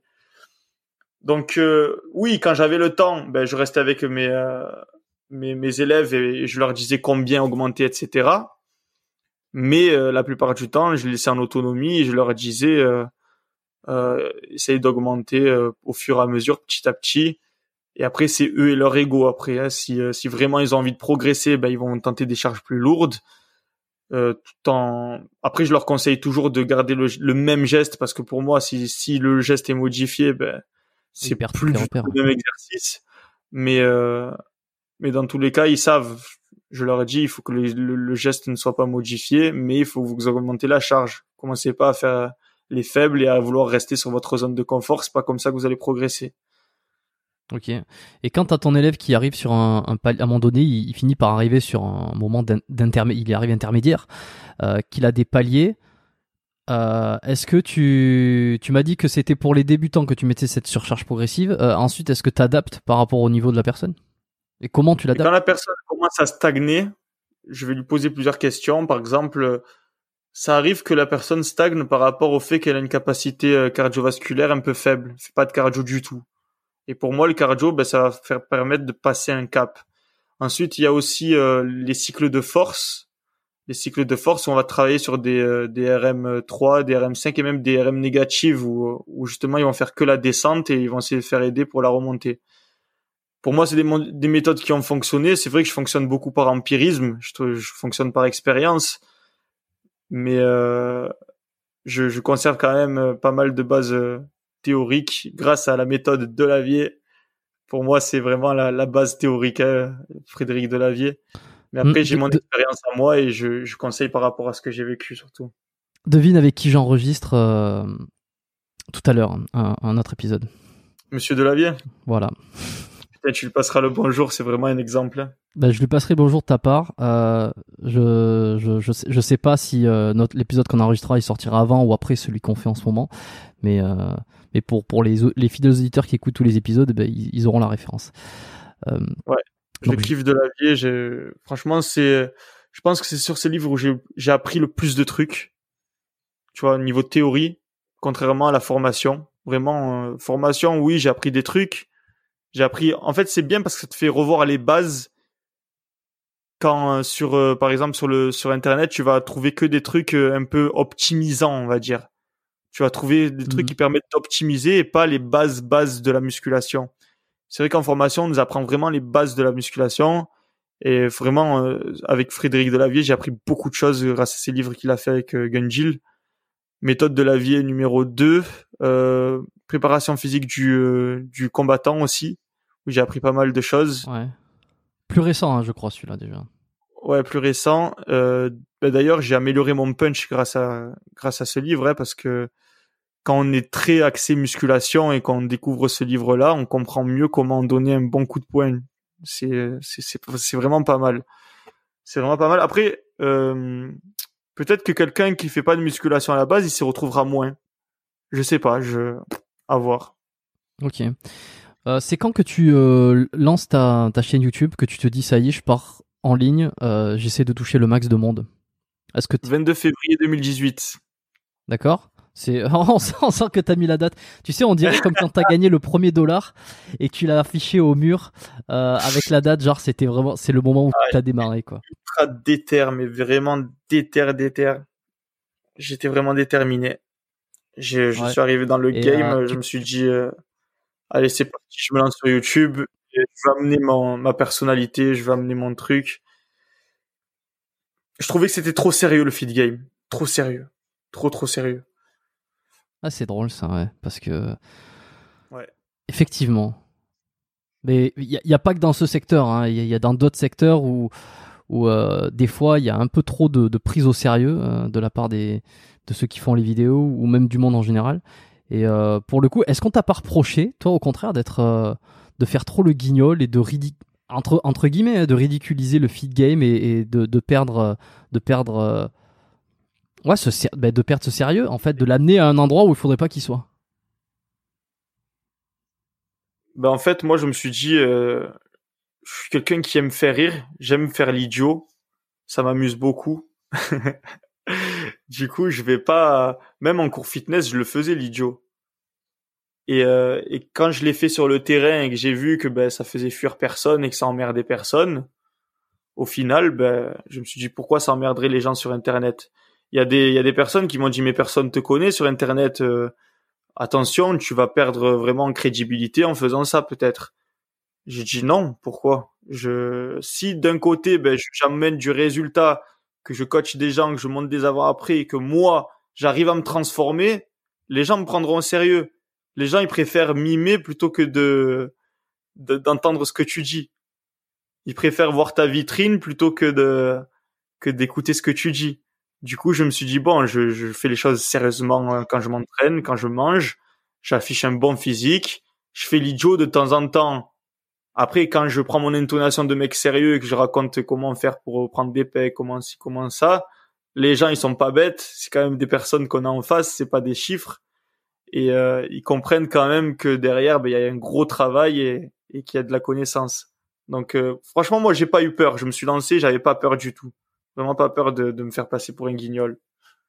Mais c'est intéressant ce que tu dis, euh, c'est assez juste, ouais. Effectivement, euh, tu, tu, tu, fais, tu fais le guignol, tu peux faire le con, tu fais des vidéos qui, qui, qui visiblement n'ont pas, enfin, on peut te reprocher euh, de pas être, euh, mais qu'est-ce qu'il fait lui, il est pas compétent. Mais à un moment donné, quand on regarde un peu tes résultats aussi, euh, enfin, quand on regarde ton physique ou ta transformation, c'est là où ça parle beaucoup plus. On se dit bon, ok, il fait le con, mais bon, à un moment donné, euh, il, il peut se le permettre. C'est un peu l'idée, je pense. Et c'est l'idée que les gens en ont. c'est quand quelqu'un affiche des résultats, qu'ils soient physiques ou, ou peu importe, on, on, on leur permet un petit, enfin, on, le, on, le- on leur fait confiance, on leur permet de faire d'autres choses tout en gardant le, le- leur confiance, tout en gardant la confiance qu'on peut avoir en eux sur, euh, euh, sur, sur ce qu'ils font. Euh, Il y a, y a plein, j'ai plein d'exemples en tête. Hein, mais je- apporter beaucoup de bonne humeur. Beaucoup de bonne humeur, tu vois. Il faut vraiment apporter ça, je pense. C'est, c'est vraiment ce dont on a besoin quand on va sur, sur Internet. C'est vrai qu'on est, on est confronté à la réalité, une réalité où, euh, où il n'y a pas de quoi être tout le temps heureux. C'est, je le reconnais, tu vois. Il y, a beaucoup de trucs qui font qu'il y a des petits problèmes, etc. Quand tu vas dans ton monde du travail, quand je prends par exemple l'opposé de mon métier, je trouve que c'est, euh, enfin, c'est pas l'opposé total, mais les gens qui travaillent dans des hôpitaux, par exemple, les gens qui travaillent dans des hôpitaux, ils sont confrontés à des gens qui n'ont pas décidé d'être là. Donc les gens, ils sont de mauvaise humeur, ben c'est normal, ils sont malades, ils sont pas bien, les infirmiers, ils sont là pour essayer de les soutenir et c'est très difficile. C'est un métier qui est très très difficile. Et euh, quand ils viennent à la salle, ces personnes du médical, ben, ils voient des personnes qui les accueillent avec un grand sourire, ça leur permet de se détendre et tout. C'est vraiment un moment divertissant, amusant. C'est tout bénef. Et en même temps, on les soigne, tu vois. Et, euh, et sur Internet, je me dis, ben, mm. tout le monde a un petit peu ce côté-là. Il a, il a ses problèmes dans la vie du quotidien, etc. Bon, c'est un peu bateau, hein, mais mais nous on, on leur apporte euh, cette joie-là. Si on commence à leur apporter du négatif, euh, à leur dire des trucs euh, sombres et tout, c'est pas trop, c'est pas cool pour eux, tu vois? Même si on a toujours cette volonté de vouloir rester nous-mêmes naturels, honnêtes à 100%, etc. et montrer quand ça va mal, ben on a quand même cette conscience de se dire que non, il faut montrer le positif parce que les gens ils ont besoin de voir du positif. Ils ont besoin de voir euh, mec qui fait le camp, qui se prend pas au sérieux, qui s'amuse. Ils ont besoin de ça, ils ont besoin de de voir un dessin animé en fait. Tu vois? Donc euh, moi c'est comme ça que je vois les ça, choses. Ça moi je me pose la question. Tu Non non mais t'as raison, mais ça tu t'en es aperçu le fait... ce discours que tu tiens euh, c'est un truc que tu t'es aperçu parce que tu as fait des vidéos, tu as fait beaucoup de, micro-trottoirs, donc euh, des, blagues dans la rue sur... Euh, enfin, j'essaye de, décrire pour ceux qui, qui connaissent pas, mais ils iront voir ta chaîne, euh, donc des, pranks ou des, ou des, questions, des micro-trottoirs, bon voilà, sur divers sujets autour de l'esthétique. Est-ce que c'est le fait de faire ça qui a fait que tu t'es rendu compte de tout ce que tu me dis, enfin des leçons que tu as apprises ou euh, c'est tu le savais, tu t'en doutais, et c'est pour cette raison que tu as décidé de faire, de, faire des vidéos euh, plus légères ou plus, euh, plus, ouais, plus légères que les fameux 3 exos Je suis un gros consommateur, c'est-à-dire que je regarde beaucoup YouTube, je regarde beaucoup les, les, les, gens inspirants en fait. Tu vois par exemple moi ce qui m'a lancé dans, dans cette positivité, c'est un chanteur. C'est, euh, je sais pas si tu connais XXX Tentation. Bah, je connais de nom, je sais que c'est un rappeur, mais euh, je je connais pas plus que ça. Ouais. Bon, en gros, euh, j'aimais beaucoup sa musique. Elle m'inspirait beaucoup. C'est quelqu'un qui aborde beaucoup la dépression, la mélancolie, tout ça, les, les ruptures amoureuses, les ruptures familiales, amicales, etc. Les, tout ce qui est très sombre mais dans sa musique, en fait, elle, elle était, enfin, elle est toujours, hein. Je la trouvais très réconfortante. Et euh, au-delà, en fait, du de sa musique, j'ai voulu un petit peu découvrir le personnage.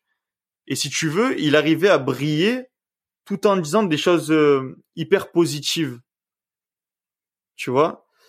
Il disait des trucs très positifs et euh, positifs. Oh, j'arrive même plus à parler. Je suis trop, je suis crevé. Je te jure, je suis KO. Il disait des trucs très positifs et ça m'a beaucoup inspiré en fait. Parce que pour moi pour briller il fallait être euh, badass. Tu vois pour pas dire dégaine euh, dans chez les chez les Marseillais on dit il est dégaine regarde c'est un tueur regarde le ben lui en, en étant hyper positif il arrivait à briller.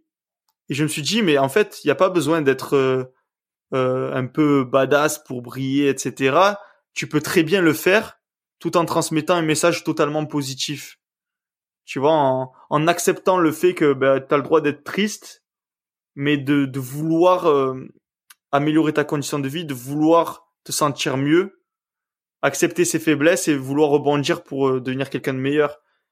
Et, euh, et c'est vrai qu'il m'a beaucoup, beaucoup inspiré. Et c'est c'est vraiment ce gars-là qui m'a le plus inspiré, je crois, parmi tous les, les artistes que j'ai connus. Et, et c'est un peu ce que fait Thibaut InShape d'ailleurs, hein. c'est, c'est du full positif. Il clash jamais, il est toujours dans le, dans le good vibes. Dans la bienveillance, ouais. Au début, je trouvais un petit peu sa fade, tu vois. Et finalement, je me suis rendu compte que le gars, en fait, il avait tout compris. Il a tout compris. C'est vraiment le mec euh, parfaitement positif qui va pas se mêler de l'affaire des autres et qui va vraiment faire en sorte que un maximum de gens euh, se retrouvent réconfortés par ses vidéos. Tu penses que c'est plus facile d'être positif et de répandre du bonheur, comme tu dis, quand on, quand on est connu? Quand on est célèbre? Ouais, c'est plus facile. Quand, quand, on, quand la vie nous réussit, oui, c'est beaucoup plus facile. Euh, quand j'étais au collège, qu'il y a pas grand chose qui me réussissait, j'avais beaucoup de mal à être positif. J'étais la plupart du temps négatif, mais j'avais toujours cette volonté quand même de me sortir de là. Je voulais avoir de meilleures conditions de vie. Euh, c'est vrai que quand tu es vraiment dans de mauvaises conditions, c'est très difficile de positif. Mais disons que tu seras jamais apte à devenir positif si tu ne fais rien pour le, si tu ne commences pas déjà à vouloir penser positif. Ça part d'une pensée pour moi. Comment tu prends soin de Pour aller plus loin, euh même, je dirais, ça part d'une pensée.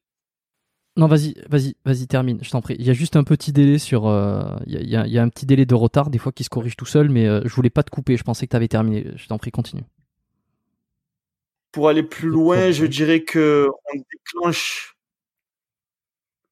Tout se déclenche par une pensée, puis après, ça s'entretient par des habitudes. Et après, les habitudes finiront par influencer la pensée. D'ailleurs, c'est euh, une idée que j'ai voulu transmettre euh, dans la vidéo où je tiens pendant un an. Euh, je, je enfin, comment je l'ai appelé cette vidéo? Oui, Je tiens un an de pape. Je sais pas si tu l'as vu. Euh, je, je, crois pas que Il y a peu de gens qui ont compris le, le... Ouais. Ouais, j'avais vraiment, tu vois, j'ai kiffé faire cette vidéo par exemple. Elle était totalement artistique. Tu vois, il y avait vraiment une volonté artistique derrière cette vidéo c'était à travers euh, le jeu des, des ongles peints en noir de d'exprimer en fait euh, le, le, désir sexuel. Il y avait une main qui représentait le, la pensée, il y avait une main qui représentait l'acte. Et du coup, euh, c'était pas mal. J'étais très très fier de mon de ma petite ma petite touche artistique.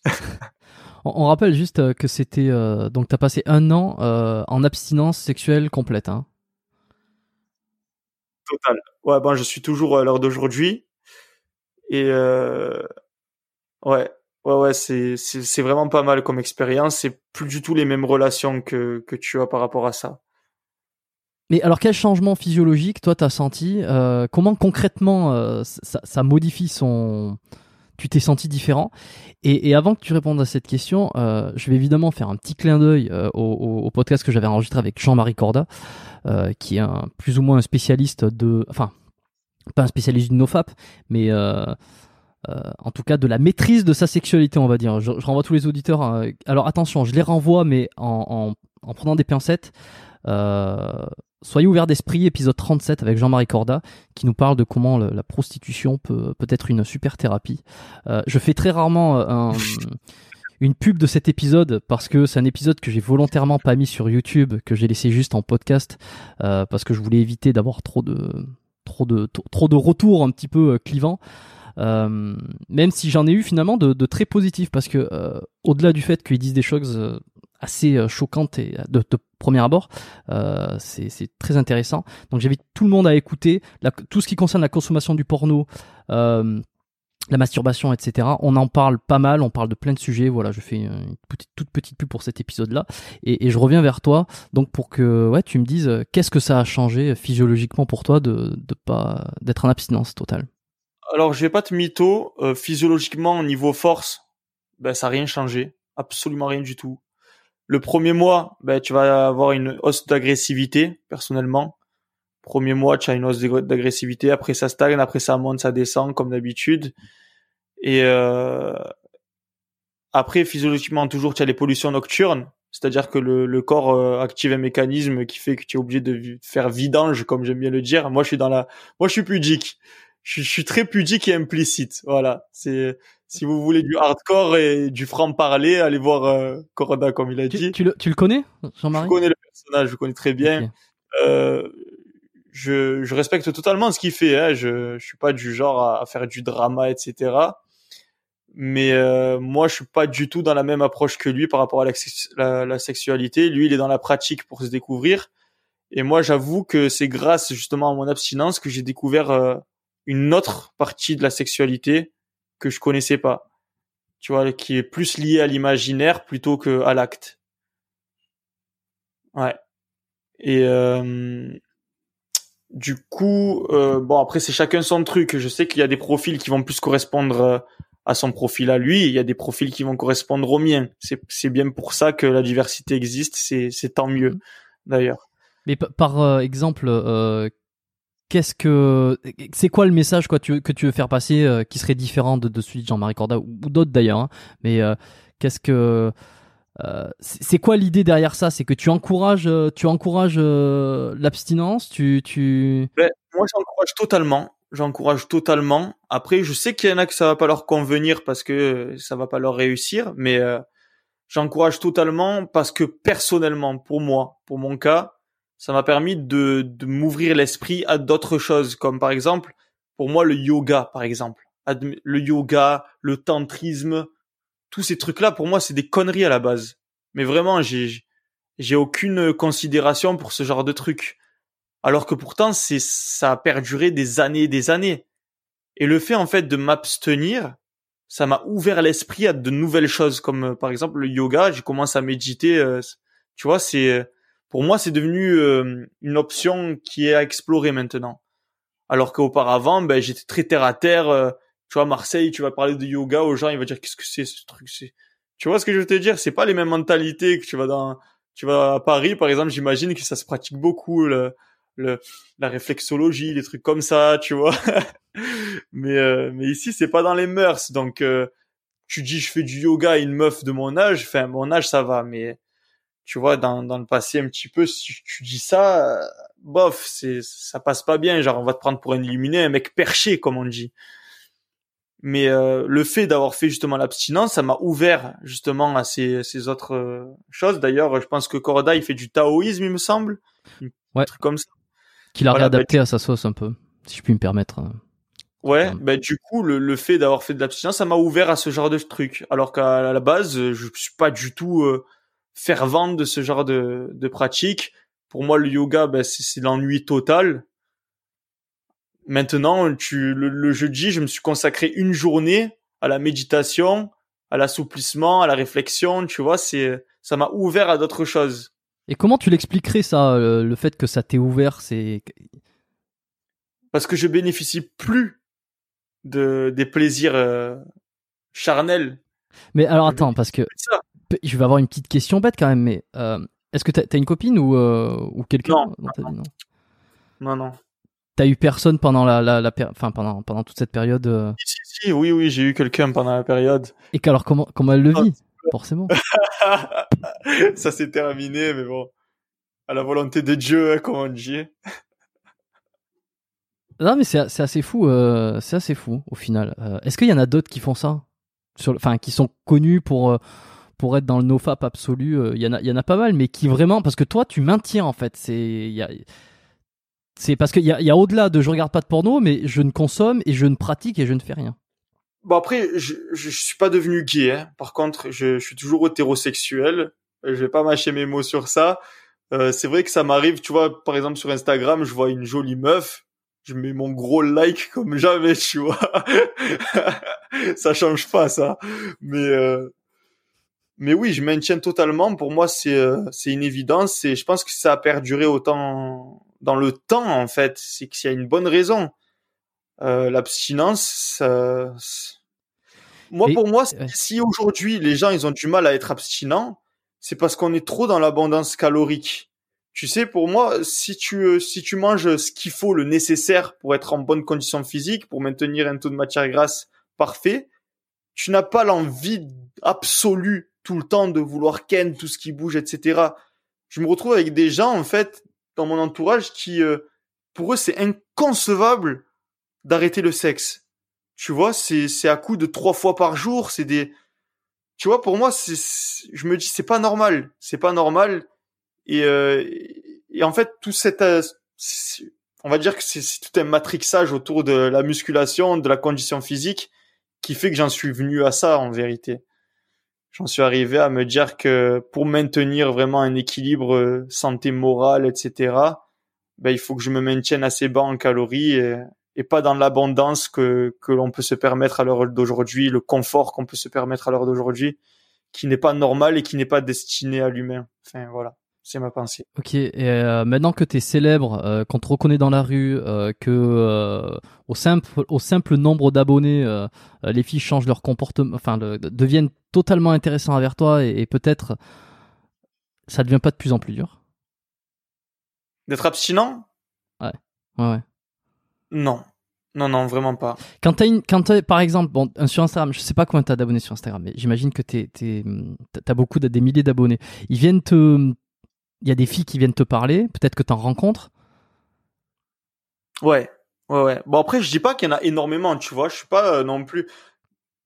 Dis-toi, euh, Non, dur pour non, mais évidemment, mais comparativement à un mec qui, qui aurait, voilà, qui, qui serait euh, comparativement à quelqu'un qui euh, qui n'a qui ne bénéficie pas de la de la popularité entre guillemets. Ouais, c'est sûr. tu vois, je je reçois, allez, on va dire en moyenne depuis que j'ai commencé YouTube, quatre vraiment filles qui valent le détour qui viennent par an, tu vois, une par saison. mais euh, mais voilà, après euh, C'est à nous de faire le travail. Si tu fais pas le travail, ça aboutit pas. C'est comme ça, les filles. C'est, nous les garçons, c'est nous qui devons l'inviter, etc. Donc, euh, à partir du moment où j'invite pas la fille, j'ai aucune chance de, de la ken. Et t'as pas, et t'as pas envie, t'as, t'es pas, euh, Ouais, tu mais te- mon tu te- ton, ton, ta façon Mon- de penser ne se fait pas ébranler à ce moment-là. exact. Tu as tout, tu vois, tu, tu as fait un jeu de mots excellent. Disons que ma volonté d'être abstinent, elle est, en- elle est encore plus forte. Après, peut-être un jour, ça va me saouler. Je reste, tu vois, je me dis toujours ça pour euh, quand même euh, me garder quand même cette remise en question. C'est pas un acquis, tu sais. L'abstinence, c'est pas un acquis. Et euh, moi, je veux vraiment. Tu vois, en fait, le fait d'être, d'avoir réussi sur YouTube, d'avoir réussi euh, ce qui me passionne, et de vivre en fait de ce qui, ce qui m'amuse, je commence à reprendre espoir de faire une famille parfaite, tu vois, avec une fille bien, respectable, respectée, et euh, faire mon petit cocon familial, etc. Donc je retrouve cet espoir, et c'est vrai que je commence à être aussi, de mon côté, un peu trop sélectif, des fois. Tu vois, dès qu'il y a un petit truc, un petit détail qui... euh, qui me qui me qui me fait fuir en gros. Tu vois par exemple la meuf ben je dis au hasard un exemple tout con. Peut-être les gens ils vont me prendre pour un fou. Mais euh, il y a un jour où je discutais avec une fille. Bon déjà dans l'attitude elle me semblait un petit peu euh, bizarre tu vois dans le sens un peu faux folle.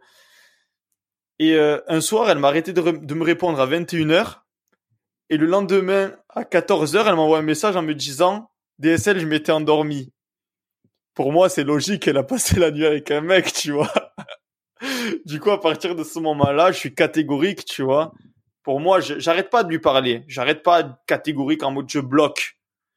Je, je- en gros, je discute, mais dans ma tête, c'est clair et net. Cette fille-là, ben, je, je, je compte pas me mettre sérieusement avec, etc., etc. Étant donné que si je fais ça, justement, c'est pour euh, ne pas être hypocrite et euh, envers moi-même et choisir une fille qui vraiment vaut le coup et que moi je sois légitime à prétendre à avoir une fille qui vaille le coup. Voilà, c'est ça le. Parce qu'en fait, tu t'empêches pas forcément de rencontrer des filles, euh, de discuter avec des gens et de voir où c'est que ça peut mener. Euh, ça t'est arrivé dans le passé de, de développer les débuts d'une relation et puis au moment où tu donnes tes principes euh, de d'abstinence, euh, tu vois que ça va pas le faire de- du, du côté de la personne? Non, au contraire, ça plaît. Hein. Après, je sais pas, c'est peut-être. Disons que quand tu. C'est l'idée ça- du défi, c'est l'idée du challenge aussi. Peut-être quand tu dis ça, c'est c'est hyper, ça donne de la curiosité. Mais euh, si t'es hyper faire- sérieux, Ça peut faire fuir de fou. Ça peut faire fuir de fou parce que ça veut dire ouais, moi je veux me marier. Ça veut dire ça en gros. Mhm. Tu vois? Ça peut faire fuir. Je âge, comprends là? vraiment. 25. Je, je- moi, je trouve que c'est, je trouve que 25 ans, je, moi, quand j'étais petit, je disais à 25 ans, je suis marié deux enfants. ah Je oui, voyais les choses comme ça quand j'étais petit. Et, euh, et là que je me retrouve à 25 ans et, et me... bon après, j'ai pas envie de me dénigrer, mais c'est très bien ce que je fais. Mais bon, mais je me dis que j'ai pris du retard sur ce que je comptais faire. Mais finalement, c'est pas trop mal. C'est pas si mal parce que je pensais pas avoir un métier qui me plaise. Je pensais avoir un métier euh, un peu chiant qui rapporte beaucoup d'argent, mais euh, pas qui fasse euh, à la fois office d'amusement et, Ouais, et de, de salaire. de- T'es t'es croyant? Ouais, ouais, ouais. Est-ce que ça, est-ce que ça a un lien ou pas du tout? Oui, oui, oui, c'est un gros lien. Ça a fait mon éducation. Est-ce C'est ce que qui a fait euh, mon éducation. C'est implanté dans le cerveau depuis petit. euh, on- Ouais. Depuis petit, je, pour moi, je- j'en suis conscient que c'est, euh, c'est une graine qu'on m'a mis dans le cerveau, qui, qui s'est développée, etc. Mais j'en suis content, en fait. J'en suis content de me dire que, quelle religion juste pour être certain euh, alors ça, non, je peux pas Non, te tu peux dire. pas dire. Je préfère pas dire, ouais. Ok. Je préfère pas dire. Je... En fait, j'aime pas faire ça parce que sous prétexte que j'appartienne à la religion de quelqu'un, il va vouloir être euh, euh, plus confidente avec moi, tu vois. En anglais, confident, genre, euh, il, il va se sentir lié à moi alors que peut-être qu'il aura pas du tout la même interprétation que moi j'ai. Ouais, c'est bon, je, je vois. Tu je vois, c'est- Ouais. J'aime pas trop ce communautarisme lié à la religion et je veux pas développer ça du tout. Moi, je veux que chacun y vive euh, sa religion à sa manière et de toute façon, c'est Dieu qui décide. Ok, euh, parfait. Donc, alors le nofap, ça fait partie des choses qu'il faut que tu fais, euh, enfin nofap et, et abstinence euh, pour être plus performant, pour te sentir mieux.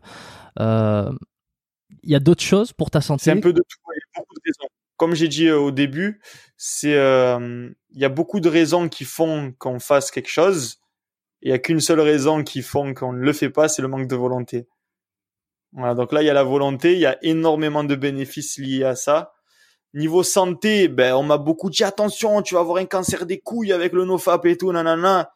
Ben moi je considère que mon corps il est plutôt bien fait parce que j'ai des pollutions nocturnes assez régulièrement et je pense que quand vidange est nécessaire, le corps fait le travail. Donc euh, il crée un rêve érotique et puis voilà, c'est c'est comme ça que ça se passe. et après il y en a ils me disent mais putain comment tu fais? Il faut changer ses draps. Ben ouais, ben tu te lèves pendant la nuit, tu changes tes draps, tu te laves comme un homme. non, tu tu sais pas changer un drap bordel. Est-ce que tu as déjà eu des blessures? Alors, euh, pas des blessures pendant, euh, pendant la masturbation, évidemment, hein, mais des blessures euh, pendant ce, qui serait, ce qui pourrait être drôle. Euh, pendant tes séances de muscu, dans ton parcours, ton évolution, euh, ou même des choses qui sont pas corrélées avec, euh, avec la muscu, des, blessures, des tendinites, entorses. euh? Alors oui, oui, oui, j'ai eu pas mal de tendinites. Je pense notamment à la tendinite genou gauche, quadricipitale, au-dessus de la rotule.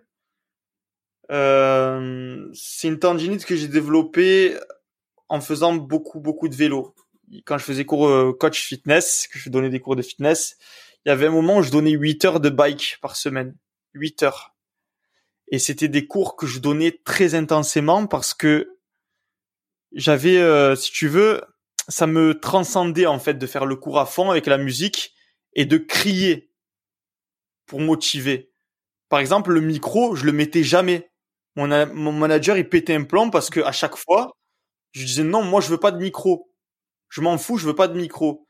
Parce qu'en fait, ça me ça me permettait de donner de l'énergie. Et les gens kiffaient ça. Quand je prenais ma voix fitness et que je commençais à faire et on accélère et les gens ils étaient là, ah, ils accéléraient et tout. C'était vraiment euh, c'était exceptionnel, tu vois, c'était des moments de ma vie que j'oublierai pas. Et ces 8 heures de bike qu'on m'imposait pour, pour que je gagne ma vie, je me sentais obligé de les faire à fond. Et à la fin, ben, au fur et à mesure, je me suis rendu compte que j'avais des douleurs euh, tendineuses au niveau du genou. Et euh, bon, là, ça va. Franchement, j'ai pas mal. Mais ça peut arriver que ça revienne au même endroit, tendinite euh, quadricipitale, genou gauche. Ok, c'est tout ce que tu as eu? Depuis toi, t'en sors bien? Euh, je m'en sors plutôt bien. J'ai eu une mini tendinite à l'épaule quand je faisais, j'ai testé le CrossFit. Ça n'a pas duré longtemps, pas plus de six mois. Euh, J'avais testé un mois le CrossFit, un petit peu euh, à la one again. Je l'ai vraiment fait euh, n'importe comment. Mais après les gestes, ils étaient propres. hein. Euh, J'étais déjà pratiquant de musculation depuis un moment quand j'ai commencé ça.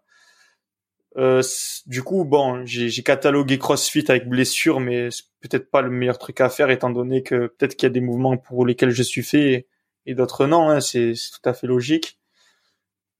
Euh, mais bon, voilà, du coup, je me restreins à la musculation pour pouvoir justement choisir exactement les mouvements sur lesquels je suis fait.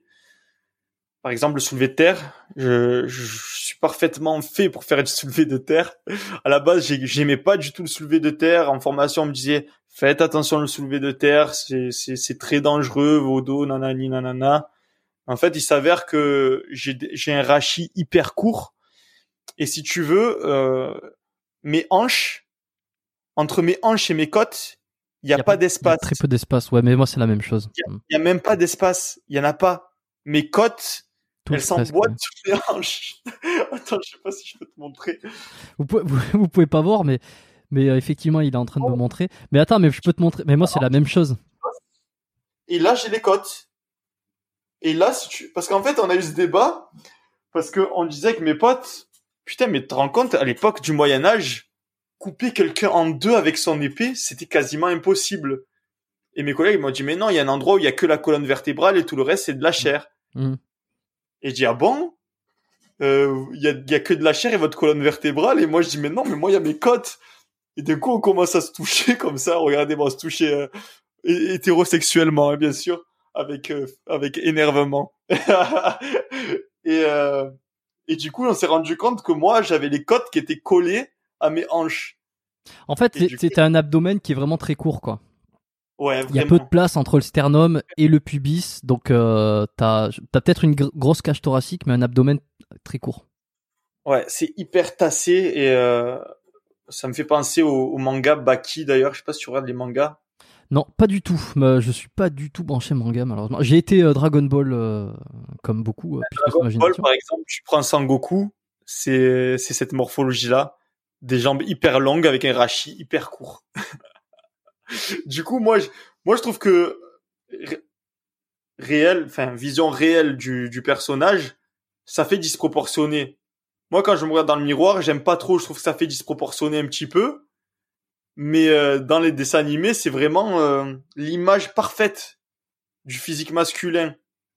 Donc, on va dire que avant de pouvoir m'accepter à 100%, de, de kiffer vraiment mon corps, il a fallu que les gens me disent mais t'es fou, putain, t'as le même corps que Sangoku. Et tu vois, là, j'ai commencé à comprendre qu'en fait, ce standard-là, ça plaisait énormément et qu'il fallait que je l'accepte parce que, en réalité, il plaît énormément ce physique. Alors que moi, je voyais des physiques de d'acteurs américains avec des bustes assez un petit peu longs, tu vois, euh, proportionnés, quoi. Et là, le fait d'avoir un corps de dessin animé, moi, ça me complexait un petit peu. Finalement, c'était euh, c'était tout bénef. Finalement, c'était une bonne chose, ouais. Ok. Ouais. Euh, moi, mon père, il me disait souvent, euh, par exemple, quand, quand je commençais la musculation, je disais, euh, pas, c'est normal, j'ai le pec, il est un peu, il est pas pareil à droite qu'à gauche et tout.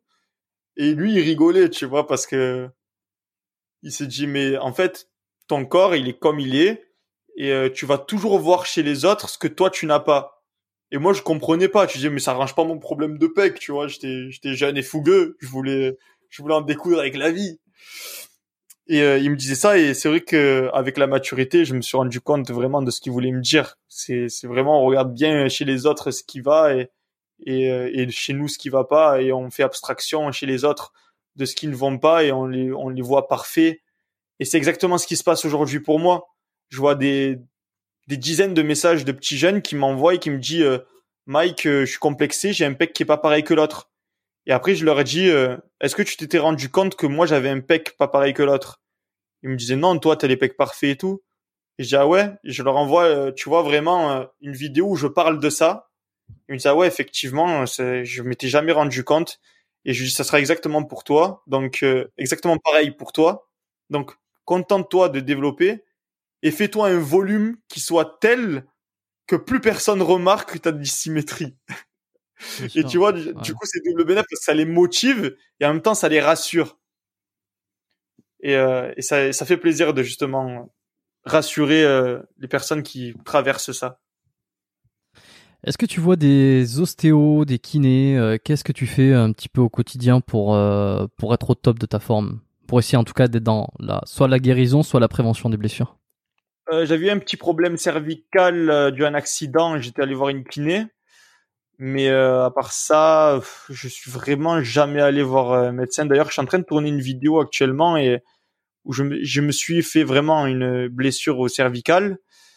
Et, euh, et si je m'étais pas échauffé, franchement, j'aurais pu prendre très très cher. Très très cher. qu'est-ce que t'as fait?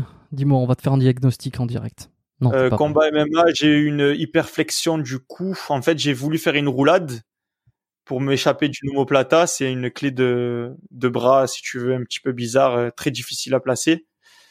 Du coup, en faisant ma roulade, je me suis euh, fait une, enfin, j'ai fléchi mon cou, tu vois, pour faire ma roulade. Mais j'ai pas roulé assez sur le côté. Normalement, il faut mettre la tête en inclinaison et il faut rouler. Mais moi, j'ai roulé droit. Et oui, là, t'as pris ton poids et ça. Et j'ai entendu un crack. J'ai senti toute ma colonne vertébrale craquer. J'ai senti une douleur. Je me suis relevé. Et comme j'étais chaud, ça me faisait mal, mais pas, je, je- voyais que ça va. Tu vois, j'ai eu plus de peur que de mal. Et le lendemain, je me réveille. Obligé de porter ma tête avec ma main. Tu vois, je dis, oh putain, j'en ai pour des mois, j'en ai pour des mois. Dis-toi, c'était dimanche, hein. C'était dimanche. Et aujourd'hui, Ça va mieux déjà. oh là là, ça fait plaisir, je peux bouger ma tête. Qu'est-ce que. Et, euh, et du coup, en fait, immédiatement, qu'est-ce que je me suis dit quand je, je me suis levé le matin et que j'arrivais pas à bouger mon, mon cou? Je, je vais faire tout ce qu'il faut, mais absolument tout pour guérir le plus vite possible. Et de connaissance, d'expérience, je sais qu'à rester immobile, je vais encore plus aggraver mon cas. Je suis obligé de faire de l'exercice pour guérir plus vite. Du coup, j'ai fait tous les exercices de mobilité qui existent pour le cou. Petit à petit. Droite, gauche. Oui, non, oui, non, droite, gauche. Je faisais, à la place de travailler les cervicales arrière, je faisais du rameur à basse intensité. Parce que ça travaillait le trapèze supérieur un petit peu, ça le sollicitait au moins. Et, euh, et franchement, j'ai vraiment bien géré le truc. J'ai fait des micro-siestes euh, à midi. Bon, après, c'est mon emploi du temps qui le permet. Mais euh, j'ai tout optimisé autour de ça, avec un léger excédent calorique, plus d'oméga 3. J'avoue, je suis végétarien. J'ai commencé consommé un peu des gélules de collagène pour que ça aille plus vite. Tu vois, j'ai tout optimisé pour que justement je guérisse au plus vite. Et franchement, ça a fonctionné et euh, j'en suis plutôt fier. Franchement, j'en suis fier. ok, et tu l'as vu, t'as vu ton kiné? T'as fait un ta kiné, tu l'as vu ou pas? Non, non, non, même pas. Je tout en mode clandestin. Non, ok, j'avais compris que tu l'as. Non, je suis pas retourné voir ma kiné. Et, euh, et c'est voilà. Bon après, je ceux qui les écoutent, allez voir les, spécialistes. hein, Ils sont plus forts que nous pour savoir. Mais euh, comment dire? Quand tu connais ton corps, après, c'est c'est- tu deviens, je pense, meilleur que que les spécialistes qui te découvrent euh, sur une ou deux séances. Tu vois? Quand vraiment tu t'intéresses à toi et que tu t'intéresses au, au corps humain et que tu tu fais ça pendant des années, il y a un moment où tu deviens plus efficace que, que n'importe quel spécialiste. C'est mon avis. je, je, je te rejoins, Pas n'importe mais quel. Non, mais c'est lequel. Je mets une, une toute petite astérix pour dire que effectivement, euh, ça dépend quel type de blessure, ça dépend euh, quel type de, de problématique. Euh, il, est, il est toujours mieux d'aller voir un expert quand t'es pas certain euh, de la gravité de ton problème. Mais là où je te rejoins euh, à 200%, et même si je suis ostéopathe et que, euh, ça, desservirait un petit peu euh, mon, mes intérêts, c'est qu'en réalité, quelqu'un qui fait du sport depuis longtemps, qui se connaît extrêmement bien, effectivement, il part, il part avec de, très solides bases. Après, est-ce que ça veut dire qu'il peut jamais se blesser et jamais avoir besoin d'aide? Non, mais mais c'est vrai que tu vois, pour en avoir discuté avec euh, Jean Hanche récemment, euh, Jean Hanche le musclé, qui, qui lui euh, euh, avait été consulter quelqu'un lorsqu'il avait un problème, mais, mais la plupart du temps, il disait qu'il arrivait à trouver la solution euh, tout seul euh, et qu'il arrivait à, à faire en sorte euh, que les, la, la- douleur ne, ne persiste pas Jean ou, ou- ou qu'il avait ce qu'il fallait. euh, dans- Tu sais, même s'il s'est attaqué à des gens que j'admire énormément, Alex CPJ de Boji Time, euh, Jean Hanche, il me fait délirer. Mais vraiment, tu vois, c'est vraiment euh, un format de vidéo qui est hyper euh, amusant à regarder. Et euh, je pense que c'est dommage qu'il s'est attaqué à, à Time parce que c'est vraiment des, des bons gars, tu vois. Pour moi, c'est vraiment des bons gars c'est des bons exemples. Et c'est vraiment dommage qu'il s'est attaqué à eux. C'est vraiment dommage. Je pense que c'est un petit conflit qui date d'il y a vraiment très longtemps et, et voilà. Bon, je, je... Est-ce que tu penses que, euh, est-ce que tu penses que, parce que j'en ai un tout petit peu discuté avec lui. Hein, J'invite les auditeurs à aller découvrir l'épisode avec Jean-Jean Le Musclé, euh, qui je pense sera sorti depuis euh, depuis quelques semaines, quand celui-là sera sorti. Ils pourront aller écouter, mais on a discuté un petit peu. Je pense que est-ce que Alex ou PJ voudra défendre un petit peu son, voudra défendre leur, l'intérêt de Bodytime sur ce podcast, tu vois? C'est la question que je me pose. J'ai pas entendu parce que c'est, euh, ça a bugué. Non, mais en fait, j'en profitais pour pour essayer pour essayer de voir si peut-être un jour Alex ou PJ serait serait serait parmi les invités de ce podcast pour peut-être discuter de, de cet ancien conflit qui dure avec Jean et qui en fait n'a peut-être pas tant lieu d'être. Je sais pas. Je lance une, euh, une bouteille à la mer. Il faudrait les contacter. Je pense qu'ils seraient ouverts à faire un podcast. Ça pourrait être, ça pourrait être sympa.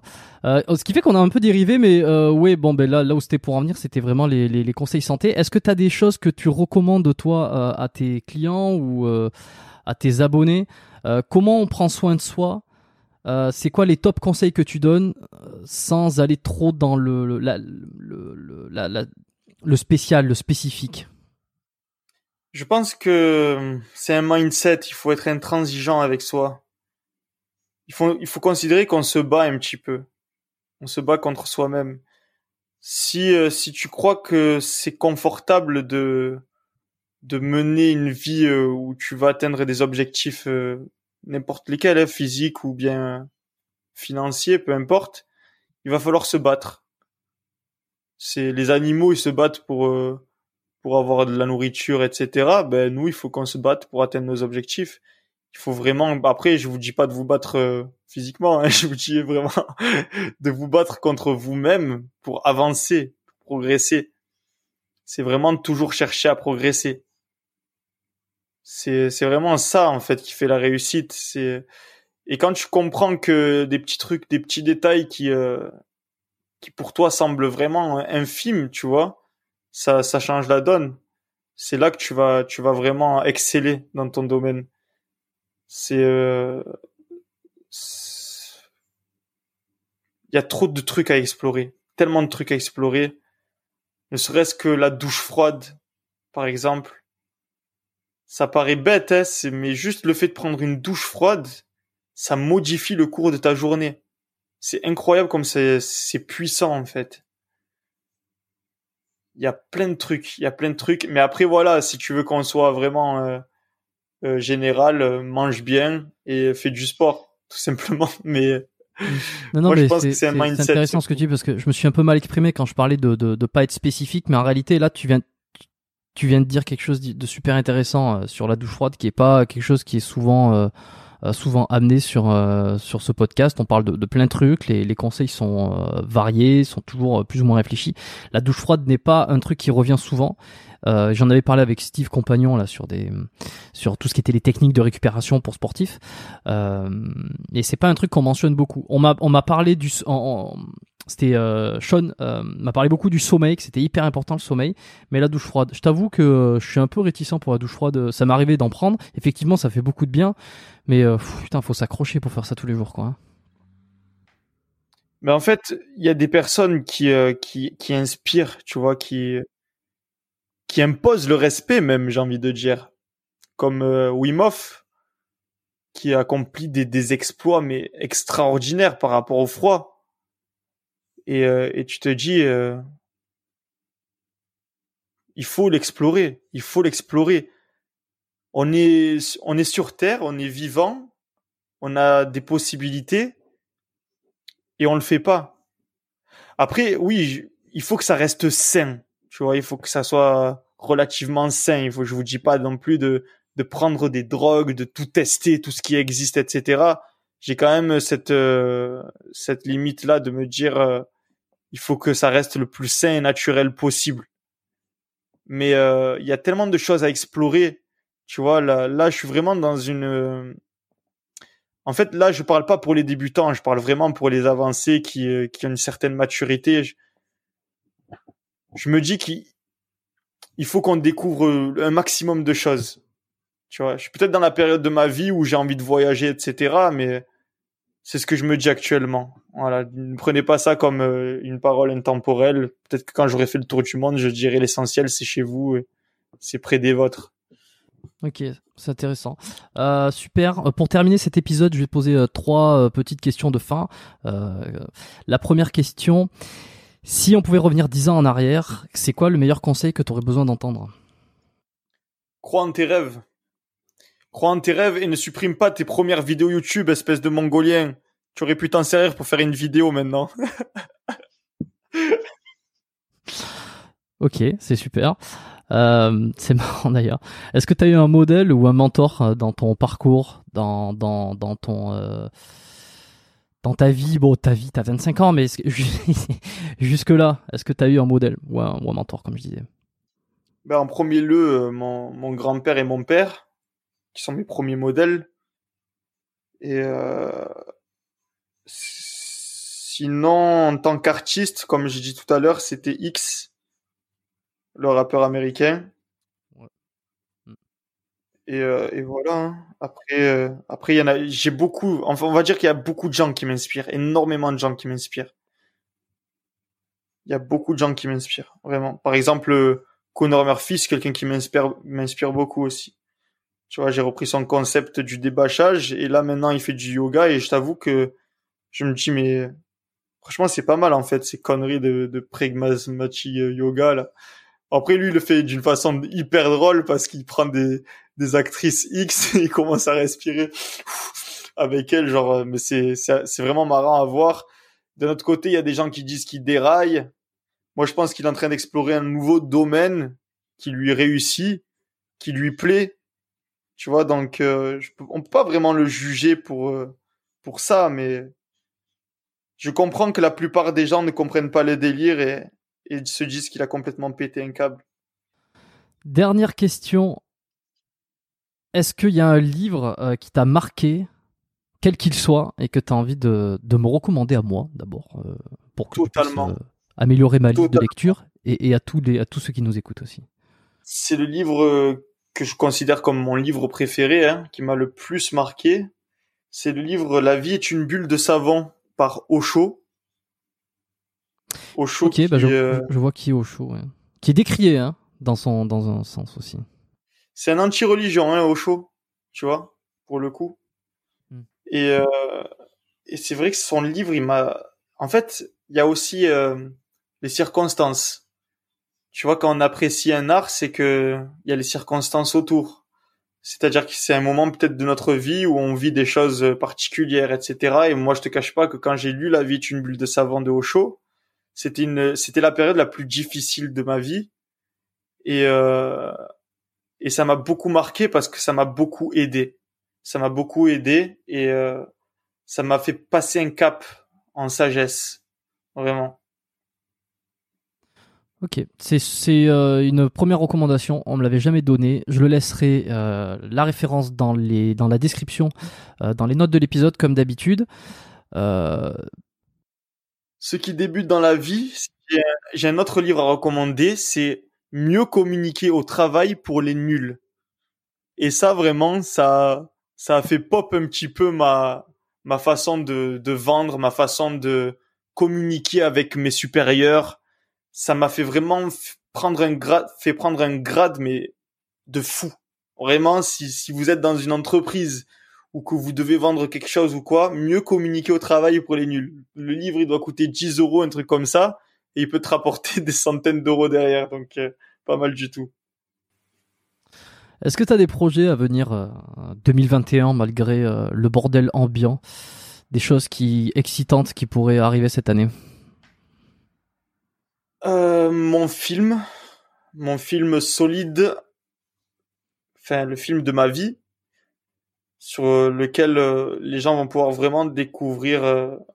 Tu vois, là, on est sur un podcast assez format rapide. Hein, du coup, c'est pas totalement représentatif de comment je suis, etc. Mais il y a un film qui va sortir, qui a été fait par des potes à moi du lycée qui sont devenus documentaires.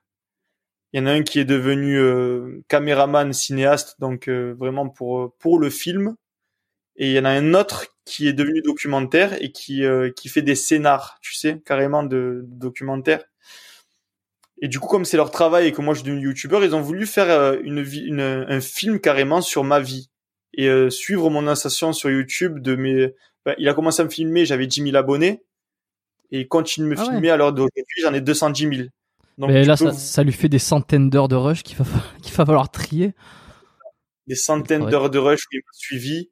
On voit mon petit côté euh, fou avec mes amis, tu vois, les amis avec qui j'allais en teuf, etc., et avec qui j'ai passé de les meilleurs moments de toute ma vie. Et euh, les moments où je me retrouve un peu seul et que j'ai des vraies réflexions sur la vie, etc. Donc, euh, pour les gens qui veulent vraiment découvrir ma personnalité, etc., ça sera sur ce film. Et pour moi, c'est un gros projet parce que euh, il y a quand même euh, des images de mon grand-père, etc., qui s'expriment et c'est vraiment euh, profond, on va dire. C'est bien Ça plus que Ça sort quand ça? vidéo YouTube. Alors, on fait le dernier tournage en avril. en avril, putain, je crois qu'ils ont fait cuire du piment dans la cuisine. C'est no fake. En train de pleurer, les gars. Commencez pas à dire que je suis en train de pleurer. Parce qu'il y a un piment qui est en train de cuire Mais c'est, mais c'est au bon moment, hein, c'est au bon moment. C'était, euh, c'était émouvant là quand tu parles du projet de ta vie, du film de ta vie. Donc, euh, Magnifique, magnifique. ouais. Du coup, euh, en avril, on fait le- la dernière séquence. Les séquences, elles durent deux semaines. Donc là, je fais en sorte d'être bien sec pour représenter les, les beaux jours, tu sais, parce que à chaque fois que viennent les beaux jours, c'est là que j'essaye d'être le plus sec possible. Plaire aux filles, évidemment. Exactement. Après, disons que il y a ça, mais il y a aussi le fait que quand tu es en vidéo et que tu as une image à, à présenter, il suffit que tu prennes un tout petit peu de gras et ces enfoirés dans les commentaires, ils te le disent, hein, ils te le font remarquer que tu as pris du gras. ils te disent, ah, comment ça, t'es, t'es plus au top de ta forme, hein. Du coup, euh, maintenant, il y a cette pression sociale un petit peu qui joue et j'en suis très content d'ailleurs parce que ça me force à rester euh, au top de ma forme. Euh, du coup, là, la dernière session en avril et euh, ils espèrent finir de monter le film cette année. Et après, on va voir sur quelle chaîne ou sur quel festival on pourra publier le film. Voilà. Ok, c'est ah ouais, c'est ça va être une sortie. Euh, c'est pas, tu vas pas mettre ça sur YouTube. Enfin, Non, non, non, ça sera pas sur YouTube, ça sera donc ça sera vraiment, un, un vrai long métrage. c'est ça. C'est fou. On vise la télé. Ok, ok. Eh ben écoute, euh, c'est super. euh, on, on suivra ça tous. hein. Je- 2021 donc pas sûr, peut-être 2022 parce que si ça passe par les festivals, ça va peut-être encore prendre un peu de temps. Ouais. Mm. Après, je suis pas trop dans le domaine, mais euh, d'après ce que j'ai compris, euh, c'est comme ça que ça marche. Ouais, ça fera un très très beau euh, pour ceux qui ont écouté cet épisode, qui sont euh, qui sont euh, avec nos voix dans leurs oreilles actuellement. Ça fera un super complément euh, euh, pour découvrir ta vie et pour savoir euh, exactement d'où tu viens en vidéo. Je trouve que je me suis un peu mal exprimé ce soir. Je suis désolé. J'aurais préféré te faire un truc un peu plus quali. Mais euh, Moi, pour moi, c'est parfait. hein. Tu sais, sache que, comme le disait Sean il n'y a pas si longtemps, il- je n'ai pas d'attente euh, concernant mes épisodes. Et, et c'est pour ça qu'en général, ça part souvent loin dans des, dans des contrées inexplorées, des sujets dont, dont j'ai pas forcément abordé auparavant. Euh, que ça part loin aussi en termes de temps, de plus en plus, parce que je, je me laisse de moins en moins de restrictions. Moi, je suis hyper satisfait euh, de ce qu'on a, de ce qu'on a fait aujourd'hui. Et euh, au-delà de t'avoir euh, mieux compris et mieux euh, mieux découvert, euh, je pense aussi que ceux qui te suivent sur YouTube et qui ont peut-être cette image euh, su- superficielle que tu renvoies à travers euh, quelques qu'ils ont vu à travers juste quelques vidéos, euh, vidéo buzz. ouais, c'est ça, ils auront peut-être l'occasion de de savoir un petit peu plus qui est euh, Solid Mike et, et d'où d'où il vient, pourquoi il, pourquoi il fait tout ça. Et, euh, et cette idée cette idée et ce rapport à la à la cé- célébrité 2.0, j'ai envie de dire. Euh, quand je dis 2.0, parce que c'est la nouvelle célébrité des réseaux où tu as explosé en, en peu de temps et, et tu peux donner, voilà, tu peux donner maintenant ton feedback de comment tu l'as vécu, comment tu le, comment tu le vis et quels sont les projets qui vont en découler tout Dans ça. le quoi. film, j'en parle. Je dis que c'est la célé- célébrité accessible à tous. Je considère que, sans vouloir être, euh, sans fausse modestie, je considère que j'ai pas vraiment de talent. Tu sais, mon, je trouve que mon seul attribut, c'est de d'en avoir envie, d'avoir la volonté de faire et de travailler. Vraiment de travailler par la répétition, comme disait, euh, je crois que c'est Jacques Brel qui disait ça, qui disait euh, le talent n'existe pas, c'est juste de la répétition et du travail. Si je dis pas de bêtises, c'est lui qui. Attends, je vais juste taper ça pour voir son visage. Juste à son visage, je vais savoir si c'est lui qui a dit ça.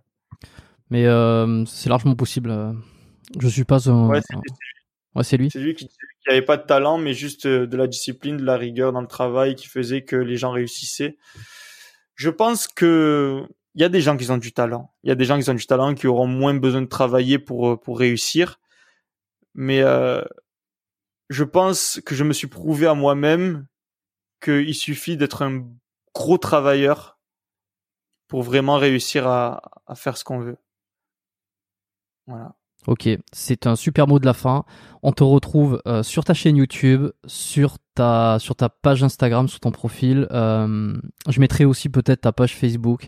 En tout cas, euh, l'ensemble des réseaux sur lesquels on peut te, te suivre, euh, suivre ce que tu fais, regarder tes vidéos, soit se divertir, soit en apprendre plus, soit euh, peut-être même aller sur ton site web aussi où tu proposes tes programmes.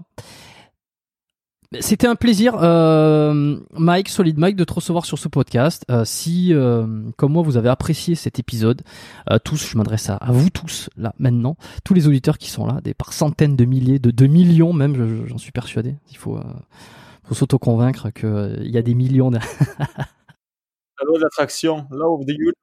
Exact. Si vous avez apprécié, ben, partagez cet épisode euh, autour de vous. Euh, comme d'habitude, hein, en fait c'est c'est ce qui aide le plus. C'est vraiment ce petit coup de pouce où vous vous envoyez l'épisode à un de vos amis, euh, vous le partagez sur vos réseaux, vous faites une capture et vous le mettez sur euh, en story sur Instagram par exemple. C'est comme ça qu'il se diffuse le mieux. Continuez à faire ça, euh, ça aide euh, beaucoup l'émission à, se référencer et, euh, et avoir des invités euh, comme on a aujourd'hui, comme on a eu précédemment et comme on en aura encore, avec des parcours intéressants et des sujets qu'on peut creuser. Une petite note sur Apple Podcast aussi, ça, ça, ça mange pas de pain et ça me fait plaisir. Je regarde régulièrement si j'ai des nouvelles évaluations, des nouveaux commentaires sur Apple Podcast, donc iTunes, qui est l'application euh, par défaut des iPhones. Euh, c'est là où on peut mettre des évaluations et des coms. Comment? 5 étoiles, les gars. Les 5 étoiles, s'il vous plaît. je le, je le précise pas toujours, mais euh, oui, 5 étoiles, évidemment. vous aimez pas, vous vous êtes pas ici et puis vous avez quitté l'émission. Euh, en fait, c'est plus, c'est au-delà de vouloir noter l'émission, c'est surtout un petit encouragement et, un petit mot que vous faites passer, euh, voilà, et qui fait toujours chaud au cœur. Et euh, si vous souhaitez, si vous avez des douleurs, que vous souhaitez un petit peu en apprendre plus sur vous, sur votre santé. sur comment fonctionne votre corps pour être plus en forme, plus au top. Euh, ben, tout ça, j'en parle régulièrement dans la lettre biomécanique, qui est ma newsletter, mon, ma façon de communiquer, euh, où j'envoie euh, la lettre biomécanique donc une fois par mois, en début de mois, où j'essaie de donner tous mes meilleurs conseils. Je suis ostéo, euh, particulièrement spécialisé pour les sportifs, et j'essaye à mon, tour de faire un peu de de, répandre la bonne parole. Donc si ça vous intéresse, c'est le premier lien qui est en description de l'épisode, biomécanistpodcast.com slash lettres. Euh, je vous spammerai pas. Si ça vous intéresse plus, vous pouvez vous désabonner à tout moment. Et, euh, et je crois que j'ai fait le tour. Allez regarder ça, je pense que ça peut vous intéresser. Euh, merci d'avoir écouté jusqu'au bout. Merci Solid Mike d'avoir participé euh, au podcast. Au plaisir, Jérôme. Et Écoute, si euh, jamais je viens... C'est où que tu habites Au Canada? Ouais, Montréal. À Montréal? Eh ben, si un jour je passe à Montréal, je serais bien content que tu me fasses craquer le dos, là.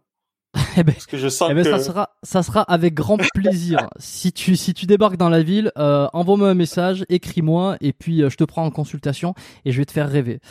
Euh, sur ces mots, merci à tous pour votre fidélité. Je vous dis à la semaine prochaine pour un, un nouvel épisode et prenez soin de vous. Bye bye.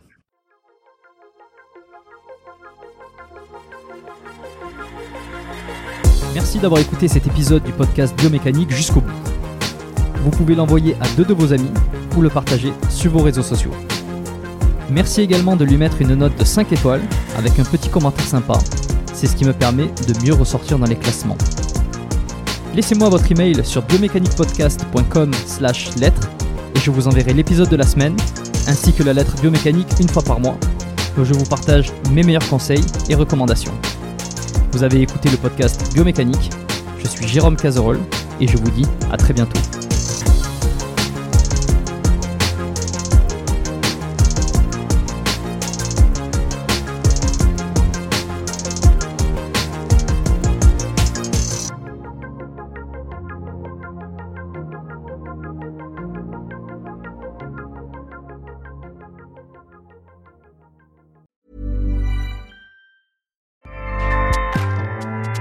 ACAST powers the world's best podcasts. Here's a show that we recommend. Hi, I'm Jesse Cruikshank. Jesse Cruikshank. I host the number one comedy podcast called Phone a Friend. Girl, let's phone a friend. Not only do I break down the biggest stories in pop culture with guests like Dan Levy and members of InSync, I do it with my own personal boy band singing jingles throughout because it's my show. It's your show, girl. New episodes of Phone a Friend Yeah. drop Thursdays wherever you get your podcasts. So work it, girl. Yeah, work it. Okay, that's enough. ACAST helps creators launch, grow, and monetize their podcasts everywhere. ACAST.com.